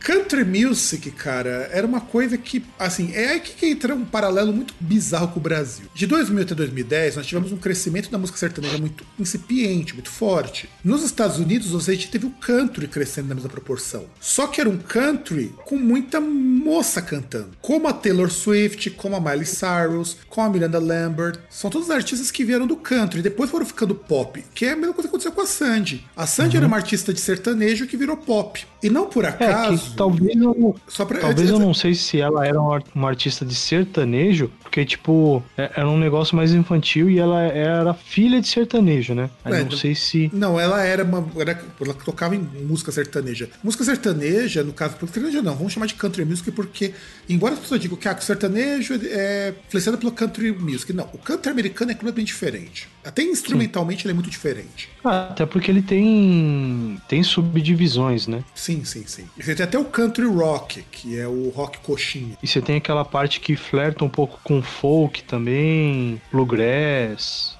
Exato, exato. Você tem uma, uma, uma, uma abrangência muito grande no, no country americano.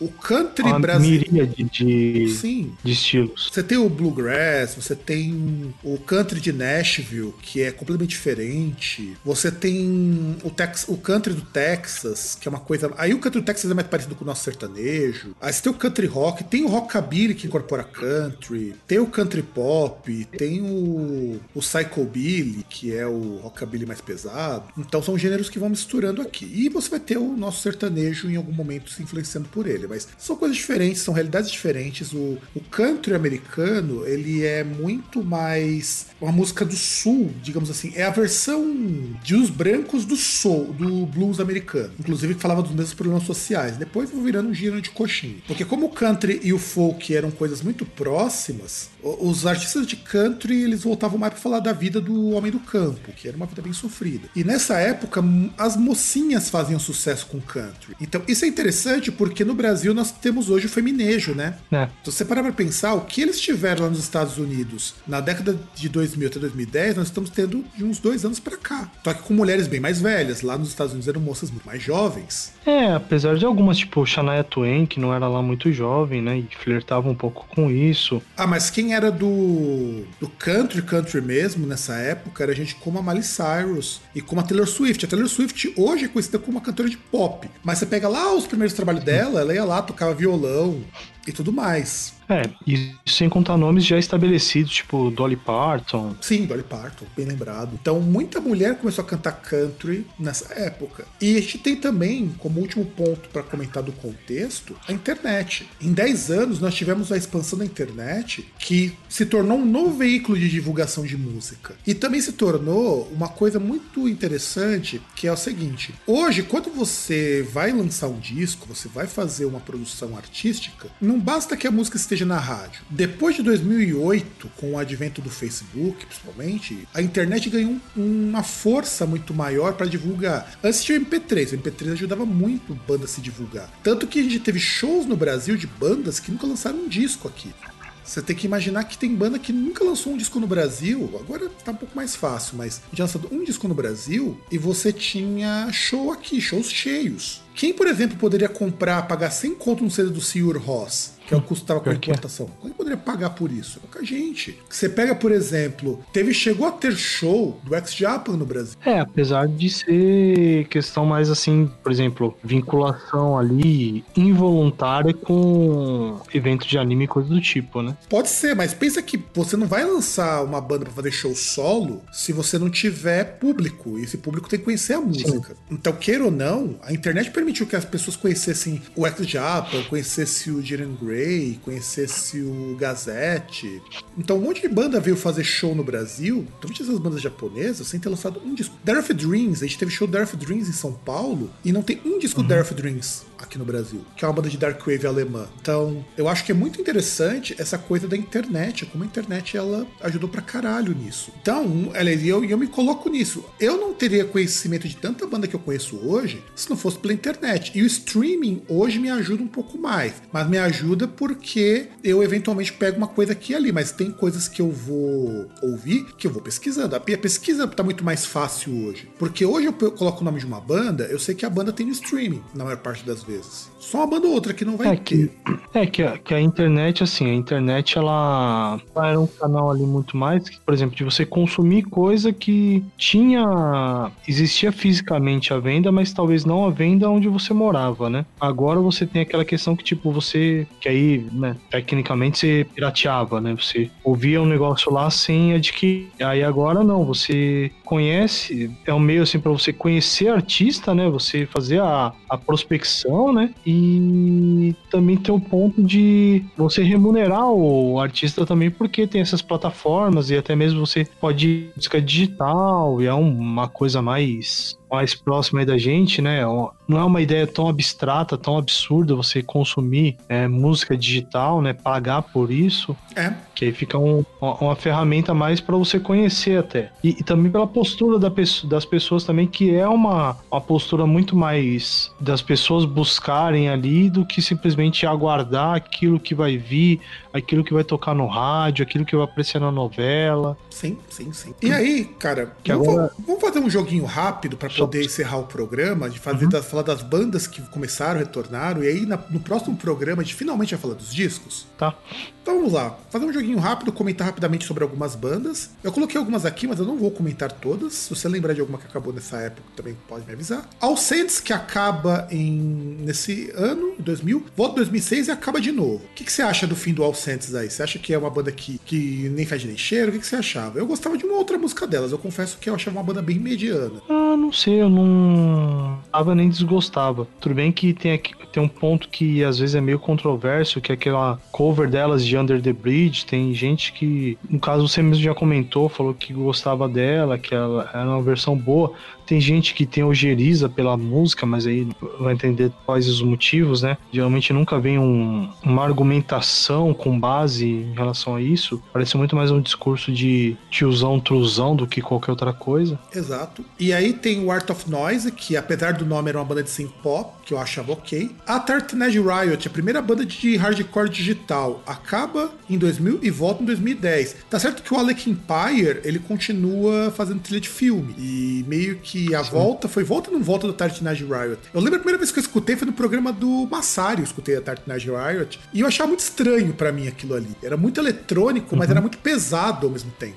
É. é. que eu lembro de ter escutado só parcerias lá, mesmo pra trilha de filme, né? Tipo, principalmente o Spawn, que tinha a, a parceria dele com o Slayer, se eu não me engano. Sim, que aliás, baita música, cara. Uma das poucas coisas que o Slayer é, pós South of Heaven fez que são dignas de nota. Que até mesmo tem se não me engano, tem uma outra parceria deles com Metallica, eu não lembro. Eu acho, que deve, ter um, acho que deve ter algum remix. O Alec Empire fazia muito remix. Então provavelmente deve ter algum remix que ele fez. Aí tem um é Band, possível. Tem um Banfold 5 que volta em 2011, que era ok. Demonoid, que é uma banda de. Acho que não me engano é de death metal. Meu irmão conhece mais o Demonoid, acabou em 2000. O Jack of Jill, cara. Jack, Jack of Jill era uma banda de Dark Wave que excursionava com o Merlin Manson. E faz acho que um ano que saiu que o ex-baixista, ou é baixista, é baterista, não lembro, do Marilyn Manson, assediava as meninas do Jack of Jill.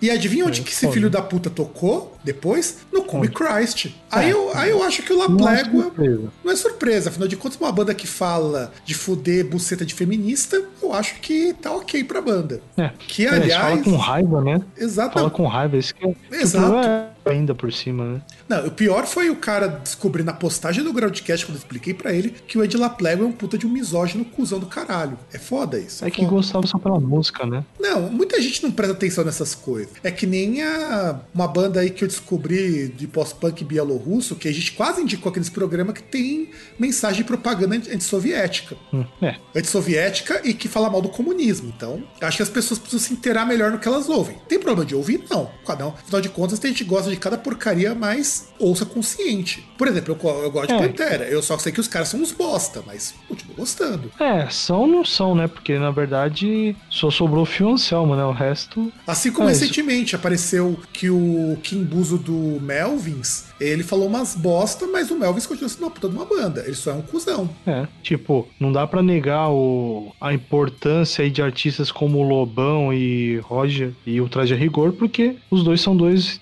dois retardados. Exato, exatamente. É o mesmo caso que entra aqui quando a gente tá falando do Jack of Jill. Jack of Jill, o cara tocou no Merlin Manson, e aí saiu do Merlin Manson, ele foi pro Birthday Massacre. No Birthday Massacre, os caras, depois que souberam que o cara era um cuzão, chutaram, acho que o cara não ficou nem dois meses.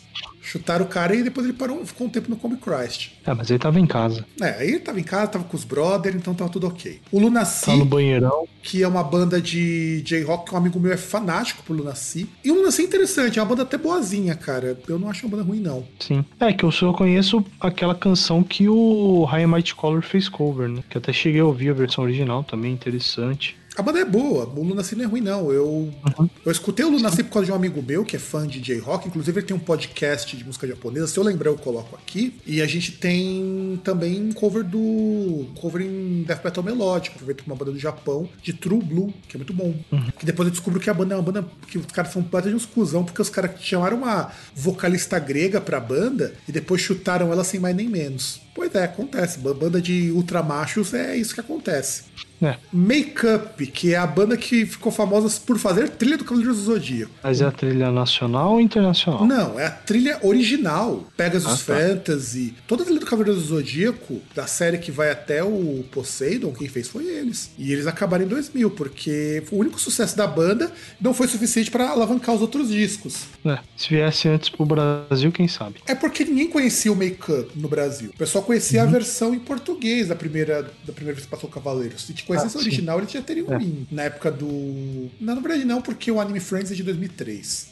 Não, não, eu digo se o desenho viesse antes e aí a onda viesse antes, entendeu? Ah, sim, a onda como vem em 2000, né? Isso. Se a onda viesse como vem na ano de 2000, aí com certeza teria muito pra cá. Que aliás, a, a empresa do Takashi, né, na Yamato Company, que agora nem é mais dona do Anime Friends, é especialista em trazer artista de segunda categoria lá do Japão. É um cara que já tava aposentado, mas que tinha um público enorme no Brasil. Tipo Akira Kushida. Uhum, é. Aí depois começaram a trazer uns artistas de ponta, aí o evento começou a ficar caro. Tá, faz sentido, né? A, a, popularização também acaba com isso, também acaba fazendo isso, né? O cara vê que ele consegue tirar dinheiro e começa a te tirar mais até as pessoas chegarem e falarem chega. E, vi, e, gira, e virava uma grana lá, viu? Um, um amigo meu falou, conversou diretamente com o Takashi, falava que se ele produzisse, hoje nem tanto, mas na época que o serviço de anime tava no topo e o Anime Friends era o mais top, antes de entrar o Comic Con Experience, que chegou chutando bundas, um evento muito maior que qualquer outro evento do gênero no Brasil. Se, e se, ah, é. se a gente para pensar no mundo, a gente não tem muito evento que chega perto do Comic Con Experience. Sim. A Yamato faturava o suficiente para não precisar trabalhar o resto do ano. E os caras ainda faziam mais Pô, dois sim. eventos no ano, além do Anime Friends. Pô, a gente tinha que fazer uns eventos assim, né? Só para trabalhar uma vez só no ano. É, na verdade você trabalha uns 3, 4 meses para organizar, né? Mas mesmo assim. Não, não, mas enfim, porra. Você trabalha um terço do ano. É, um quarto do ano, pô. É que você trabalha em seis meses, vai. É. Que seja, que você trabalha Enfim, dá, dá pra você fazer igual o juiz, né? Tipo, ficar coçando o cu o ano inteiro. É. O Primus, que fica em Se ato. Você ganha dinheiro honestamente, né? E aí temos o Primus, que fica em ato até 2004. O Rage Against the Machine, que volta em 2007, depois para de novo, depois volta de novo. O Sacred Reich, que volta em 2007. Inclusive o César indicou um disco do Sacred Reich em um programa aí. O Screaming Trees, que é uma banda alternativa que eu não curtia muito. E o Smashing Pumpkins, que volta em 2006. Nem parece que a banda voltou em 2006, porque a gente lembra que foi aquele fuzuê todo quando o Smashing Pumpkins ia lançar disco novo e tudo mais, mas eles voltaram desde uhum. 2006. É. E quem começou em 2000 e, em ano 2000? Trenches of Blood, que eu acho uma banda meio bosta. O Above and Beyond, que é um grupo de música eletrônica, que recentemente teve no Brasil também. O Adagio, que é uma banda de prog metal francesa. O Aesthetic Perfection, que é uma banda de música eletrônica. O Que foi uma banda que eu entrevistei, inclusive, o Nej, logo nos primórdios do Groundcast. Tem entrevista do Nej, se vocês procurarem. Que eu fiz em podcast, foi o primeiro podcast internacional, primeiro e único, né? Podcast internacional que nós fizemos. O Ethelay Dayan, que tem aquele escroto do Tim Lambesis que ficou um tempo em cana porque planejou matar a ex-mulher, foi libertado, voltou pra banda e tá aqui. Essa é a prova de que cancelamento não funciona. Vou chamar pra fazer turnê com outras é bandas e tá de boa você, é o cara que tentou matar a ex-mulher. É que vocês não ligam, entendeu? É aquele negócio, se o cara não liga, não liga, né? Principalmente o entorno. Ah, não, isso com certeza, com certeza. E aí você tem o, o Beto Vasquez Infinity. Você já chegou a escutar esse disco, cara, o Beto Vasquez Infinity? Nunca. Rapaz, que, Naquela época eu até gostava dessa bosta, meu, mas eu fui escutar esses tempos. Nossa, mano, como, como é ruim isso aí. Formado pelo Alberto Vasques, né? Cara, é muito, muito, muito. E, e o pior é que, assim, é, não são músicos ruins que o Beto Vasques chamou. Inclusive, o Beto Vasques lançou disco até 2006 com o projeto Beto Vasques Infinity. Na verdade, 2006, não, 2019, lançou um disco ano passado aí. Mas, assim, cara, é muito chato. É muito, muito chato. E já teve até a Tária Turunen participando. Se eu não estou enganado, foi com ele que ela se casou. Nossa senhora. Porque eu sei que ela é casada então, com um argentino. É o argentino chato? Mas eu não tô lembrado. Se eu não estou enganado, vou até pesquisar aqui. Não, foi com o Marcelo Cabu. É. E o pior é que depois disso ela começou a morar na Argentina. E depois foi pra Espanha. É, faz sentido. Olha que coisa, né? Casou com um argentino, ficou na Argentina, depois mudou-se pra Espanha. Between Buried and Me, era essa banda que eu queria falar, cara, que eu tinha escrito o nome. Between Buried and Me, que é um grupo de uhum. metalcore com progressivo, inclusive, já teve, já tocou junto com Dream Theater, com Portnoy, é uma banda foda o Between Buried and Me. Circos Máximos, que eu nunca vi graça nessa banda, cara, do Circos Máximos. Você já ouviu, César? Não. É, então, aqui a gente vai começar a sessão do César virando tiozão do churrasco, porque aí vão ser bandas que o César não conhece e olha que são bandas dos anos 2000, hein? O pior é que o Circus Máximos, ela é formada por só por gente assim, braço, sabe? Como Michael Erickson, gente que vem das bandas como Pearl Salvation, Evergrey, Queensryche e tudo mais. Mas eu acho o Circus Máximo meio, meio chato, cara. Pra mim não vira, não. O Crash Diet, puta, que eu lembro que eu quase fui no show do Crash Diet fazer cobertura. Crash Diet é uma banda que tenta fazer um hard rock anos 90, nos anos 2000. É, eu acho que eu cheguei a ouvir uma ou duas músicas tipo, ver, ver a cara dos malucos e falei, mano, como é que tem gente esses bagulho, velho? Pior que o amigo meu ia abrir pros caras esse ano se não fosse pela pandemia. Isso que se chama de sorte. O Death Stars, que surge ah, sorte com... não, né? Sim, surge o Death Stars também, que é uma banda de metal industrial, que um dos membros é irmão do, do cara do, de um dos caras do Dissection. E era um cara que veio da cena death metal e resolveu fazer metal industrial estilo Marilyn Manson. Aí tem o Forever Slave, que é uma banda de gothic metal, que na verdade acho que ficou mais famoso porque a líder da banda era modelo. Have a Nice Life, que é um grupo de shoegaze. Inclusive mostra muito o retorno do shoegaze, que foi um estilo que nos anos 90 foi morto pelo grunge. O I que é uma banda de metal, de rock industrial, dark wave lá dos Estados Unidos. Inclusive eu conheço a vocalista, uma pessoa muito boa. Kaiser Chiefs, que é uma banda que entra naquelas coisas de post-punk revival, indie rock, que eu particularmente não curtia. Você chegou a ouvir alguma coisa do Kaiser Chiefs, César? Cara, lembro de ter ouvido na época lá quando era moda, mas não de gostar. Agora vai aparecer algo que você gosta muito, porque afinal de contas, se você também gosta de Iron Maiden, você também curte KLB. Ah, claro, com certeza. Como também curto fazer chuca de ozônio.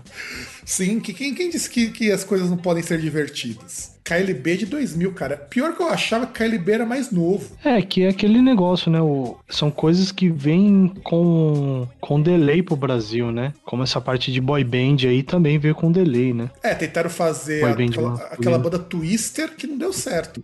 Inclusive, eu acabei de soltar um boy band masculino, é foda, hein? Pois é. Mas o plano é válido porque estamos no Brasil. Então, beleza. O Machine Supremacy, que é uma banda de heavy metal com música de videogame. É legalzinha a banda até. Recomendo que você escute, cara. É, é, um power metal honesto com música de videogame. Nossa, lá vem. Aí nós temos aquela banda que 10 entre 10 antifas brasileiros foram escutar porque só curtiu o som que era o Magla, que é aquela banda que dois integrantes de turnê são gente, são pessoas muito boas. Eles só tocaram numa banda do Mico Aspa, que é uma banda neonazi. E pros caras de boa. Ah, é, mas é só o som, né? Ah, teve um cara de uma banda aí de Doom Metal que me excluiu do perfil, depois eu comecei a zoar que fã de Magla era tudo hipócrita. Que dizia que era antifa e tava lançando Magla. Tipo, eu até entendo gostar da banda, não há nenhum problema. O duro é, você tá indo para apoiar uma banda que os músicos de turnê são dois cuzão. É, esteja ciente, né? Exato. Aí tem o Mirror Throne, que é um projeto de um homem só que é muito legal. Inclusive, acho que a gente tem uma entrevista com o cara do Mirror Throne no site, não tô lembrado. O The Ocean, que inclusive vai lançar disco novo, agora em setembro, que tá do caralho, que tá do caralho mesmo, música nova deles. Octavio Sperati, que é uma banda de gothic metal que já acabou, inclusive, ele chegou a ter contato uma época antes do Groundcast com as mocinhas da banda. O Ogre, que é uma banda do, de um dos caras do Skinny Pup. A Otep, a Otep eu achava que tinha mais tempo, inclusive, eu achava que a banda era mais velha, da Otep Shamaya. Eu acho que a Otep entrou um pouco nessa vibe do new metal, não entrou? Sim, acredito que sim. Porque o som era bem, assim, não dá para chamar hoje de new metal, mas na época qualquer coisa que fosse que não fosse aquele metal truzão, dá para chamar de new metal. É, qualquer coisa que não tivesse ritmo cavalgado na guitarra é metal. Exato. Planet X, que é uma banda que eu nunca escutei, cara. Eu, sempre via na prateleira lá da Metal Discos, mas eu nunca escutei. Eu sei que é uma banda de prog metal, então a possibilidade de ser uma bosta é muito grande. Você chegou a ouvir alguma coisa do Planet X? Não. Porque a única coisa que eu sei do Planet X é que é uma banda formada pelo Derek Chirini e pelo Virgil Donati. Eu nunca escutei nada deles. E tem participação de um monte de gente, do Alan Wordsworth, do Jimmy Johnson, do Billy Sheehan. Ou seja, teve gente participação de um monte de gente foda, mas eu nunca escutei, então não posso dizer como que ela é. Poison Black, que o, o Billy Laireala levou essa banda no começo junto com o Sentenced. E aí o Sentenced acabou, ele continuou com o Poison Black e depois encerrou. E eu curti pra caramba o primeiro disco do Poison Black. O segundo em diante eu acho meio chato. Você chegou a ouvir o Poison Black ou ficou só no Sentenced, César? Só no Sentenced. Ah, porque, foi... porque eu já, já conheci depois, né? Quando a banda tinha acabado? Isso, exatamente. É, eu conheci quando a banda ainda existia, tanto que eu gostava muito. Eu contei dois discos do Sentença de casa. Eu gosto muito da Killing Me Killing You e a Cross My Heart and Hope to Die, que são as duas. São, só, só não tem o funeral deles. O funeral é o único disco que eu não tenho. Dessa fase do. Essa fase mais gótica. Uhum. E quando você, quando você conheceu o Sentença, você já devia ter conhecido o Poison Black, porque quando o Sentença acabou, o Poison Black já estava entrando no segundo disco, que é muito parecido com o Sentenced. Não, mas aí não. Mas escuta, pelo, não conheci. Escuta pelo menos o primeiro disco. O primeiro disco, inclusive, que tem uma música que tem uma chupinhação do baixo de No More Tears que é feia. O Saltatio Mortis, que é um grupo de folk, folk, folk rock, né? Que eu acho legal. O Sun Rain, que entra naquelas Shan Rain, né? Sempre esquece. O Shan Rain, que é um daqueles grupos finlandeses que na mesma onda do Sentença de fase final. O Solo The Sun surge nessa época, que eu já entrevistei, inclusive, o baterista. Que, aliás, é uma história muito triste, porque eu entrevistei o baterista numa época, acho que não fazia nem um ano. Eu não lembro, fazia, fazia muito tempo, que ele tinha perdido a esposa. E que a esposa tinha até. Ele já até ia começar um projeto musical. Sorte que eu não fiquei sabendo desse fato para não perguntar essa bosta para ele.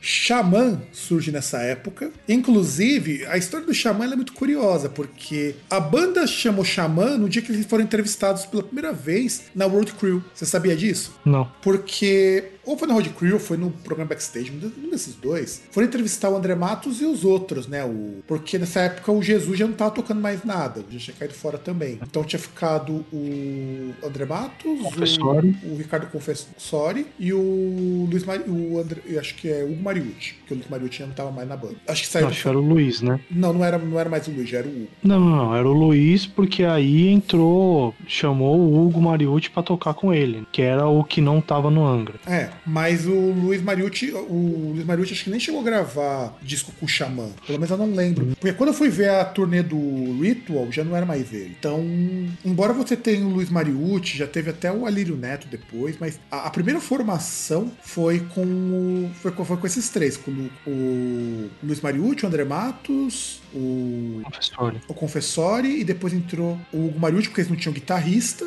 E na verdade ele não era, não era nem pra ele ficar na, na banda, era só pra quebrar um galho. Sim. E o André Matos, ele não, sabe, ele não, não tava muito satisfeito com heavy metal nessa época, não. Tanto que quando ele montou o Xamã, pouco antes de começar a banda, ele quebrou o disco de ouro do Angra, que ele tinha ganho. E os do Viper. Ah, mas basicamente o disco de ouro do Angra não era dele, né? Era do dono da banda. Não, mas cada um da banda tinha uma cópia. Ah, sim. Não, mas meio que ele olhava aqui e falava, porra, mano, eu toco na banda, então minha banda tem dono, cara. Que bosta. Tanto que o Angra, tanto que o Xamã não ia virar. O primeiro, os primeiros shows do Xamã eram de público muito miado. Aí eles tentaram uma vez trazer o nome pro Angra, né? Do Angra para eles, porque falou, pô, não dá para fazer um grupo novo que ninguém me conhece, né? Ninguém me conhece como André Mato, me conhece como músicos do músico do Angra. Uhum. E aí veio, falou, ah, a gente não vai conseguir um novo nome, a gente tem que arrumar um novo, porque na verdade eles não tinham um nome, estavam só se apresentando como ex-membros do Angra. Aí de repente falou, não, já Sim. que Angra não vai rolar, vamos ter que chamar, vamos ter que pegar. E o Luiz Mariucci falou, por que a gente não chama Xamã então? É, que era o nome de uma canção do Angra, né? Era o nome de uma canção, do Holy Land. Tanto que de, primeiro eles foram fazer um puta trabalho de marketing, dando entrevista, lançando single, antes de lançar o primeiro disco, o Ritual. Que é, na verdade, é o único disco bom da banda também, porque o Reason já não é tão legal assim, não. E depois vira o embrião. É, não, embryo é, é meio... Não, mas o embryo já não era mais Quadramatos. Não, não, não. Depois vira o embrião daquele negócio lá. Ah, sim. Esqueci tão Ah, tá, do Nocturnal. É. Que é quando entra o Bianchi na banda, e aí o pessoal... O Confessório Bianchi... volta. Aí o... Não, o Confessório nem tá mais lá, o Confessório já tinha virado professor de Muay Thai. Porque aí saiu... Não, o... Não, não por... quem virou instrutor de Muay Thai não foi o... Foi o Mariucci. O Luiz, o Luiz Mariucci. É, não, você, você acabou de falar Confessório, porra. E, acabou de confundir. Porque, porque depois, em determinado momento, o André Matos e o, e, e o resto caem fora porque não aguenta o Confessório, né? Porque o Confessório fica chato pra caralho, pra variar, né? E aí, o que acontece? O André Matos vai fazer a carreira solo, aí depois ele tem que chamar os brothers, né? Aí vai chamar o Bianchi, vai chamar o Léo Mancini, vai chamar o Fernando Quezada, vai chamar o, o, o Júnior Carelli, um pouquinho depois, né? Antes da banda acabar. E aí, esses caras que entraram saíram do Xamã para montar o Noturnal para não ter que aguentar o Confessório. É mole. É, tipo. É aquele negócio, não sei se a gente já comentou, é tipo o Homer naquele episódio lá dos lapidários, né? É, bem por aí. É bem por aí. Eu lembrei disso quando eu ouvi essa história. De que o Noturnal foi montado porque ninguém aguentava o Confessório. Porque o Confessório virou o dono do Xamã, né? É. E aí você tem o Tou, que é aquela banda de math rock é muito boa lá do Japão. O Tragic Black, o The Vision Bleak, o Vision of Atlantis, que é uma banda bem mais ou menos. E o Yeah Yeah Yes, que também entra naquela fase de bandas indie revival do começo dos anos 2000. Agora, quem voltou à atividade nessa época foi só uma banda bem ruimzinha chamada The Presidents of the United States of America, que terminou em 2015. E bom, gente, agora já gravou pra caralho, tem bastante programa pra vocês curtirem. Claro que não vai ser que nenhum podcast aí que eu ouvi falar que conseguiu gravar um programa de 9 horas, mas tá aí. Pois é, eu fiquei sabendo ontem que teve um podcast aí que tem um programa de 9 horas. Você é louco. Não, eu já achei que aquele nosso programa sobre música brasileira, sobre rock brasileiro, né? Sobre rock brasileiro de 3 horas, já foi um programa muito extenso. E isso porque é, a gente, que a gente pelo menos tá, separa, né? Não, mas aquele a gente não separou, aquele lá a gente soltou o blocão, é. porque a gente empolgou. E olha que a gente falou pouco sobre rock brasileiro, tinha muito mais coisa para falar. Imagina ainda tem, na verdade. Ainda tem, ainda tem. A gente um dia vai voltar para ele. Mas na próxima semana, ou no próximo programa, a gente vai falar sobre os discos. E tem muita coisa legal pra gente discutir aqui. Só para dar uma prévia para vocês, tem um disco do Him, que foi lançado nesse ano. Tem The Cure Smashing Pumpkins. Tem N-Sync, inclusive N-Sync vai ser muito interessante de comentar. E o último disco do Pantera. Tem muita coisa, muita coisa legal pra gente comentar, inclusive umas pérolas que eu vou deixar em segredo, provavelmente. Vão dar duas partes o programa? Talvez em duas partes, não sabemos. Mas é isso, e César, nossos contatos. Bom, Facebook você encontra ali Groundcast, no Instagram Groundcast Brasil, no Twitter arroba Groundcast. Você pode entrar no groundcast.com.br, pode entrar em contato também pelo contato arroba groundcast.com.br e acho que é isso. Cansei. É, cansamos porque já tá tarde para um caralho. E a gente se vê no próximo programa, na próxima semana. Um grande abraço para todo mundo e tchau.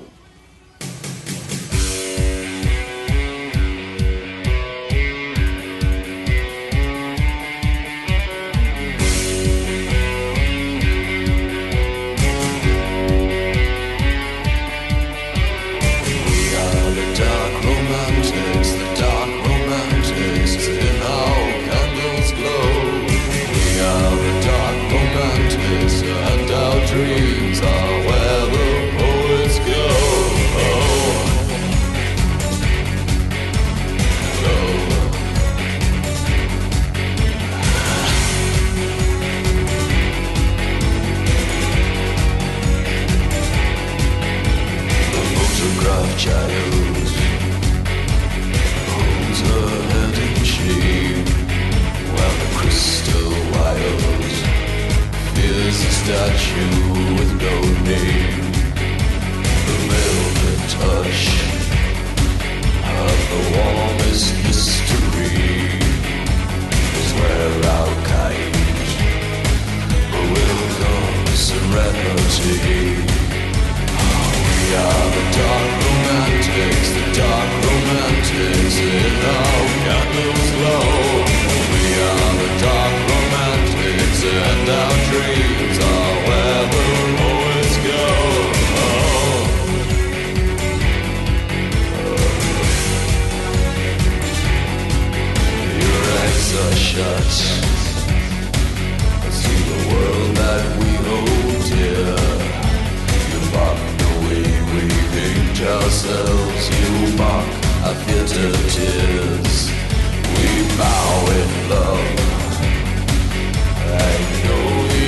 to smile, drinking on emotion and lighting out the fires. We are the dark romantics, the dark romantics.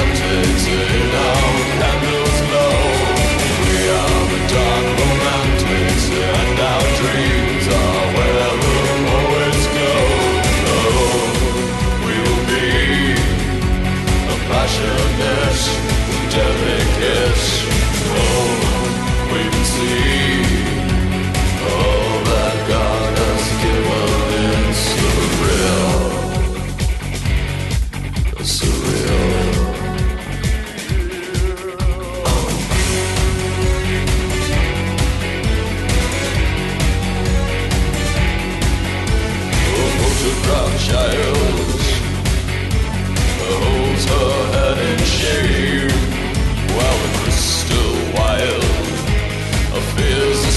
you with no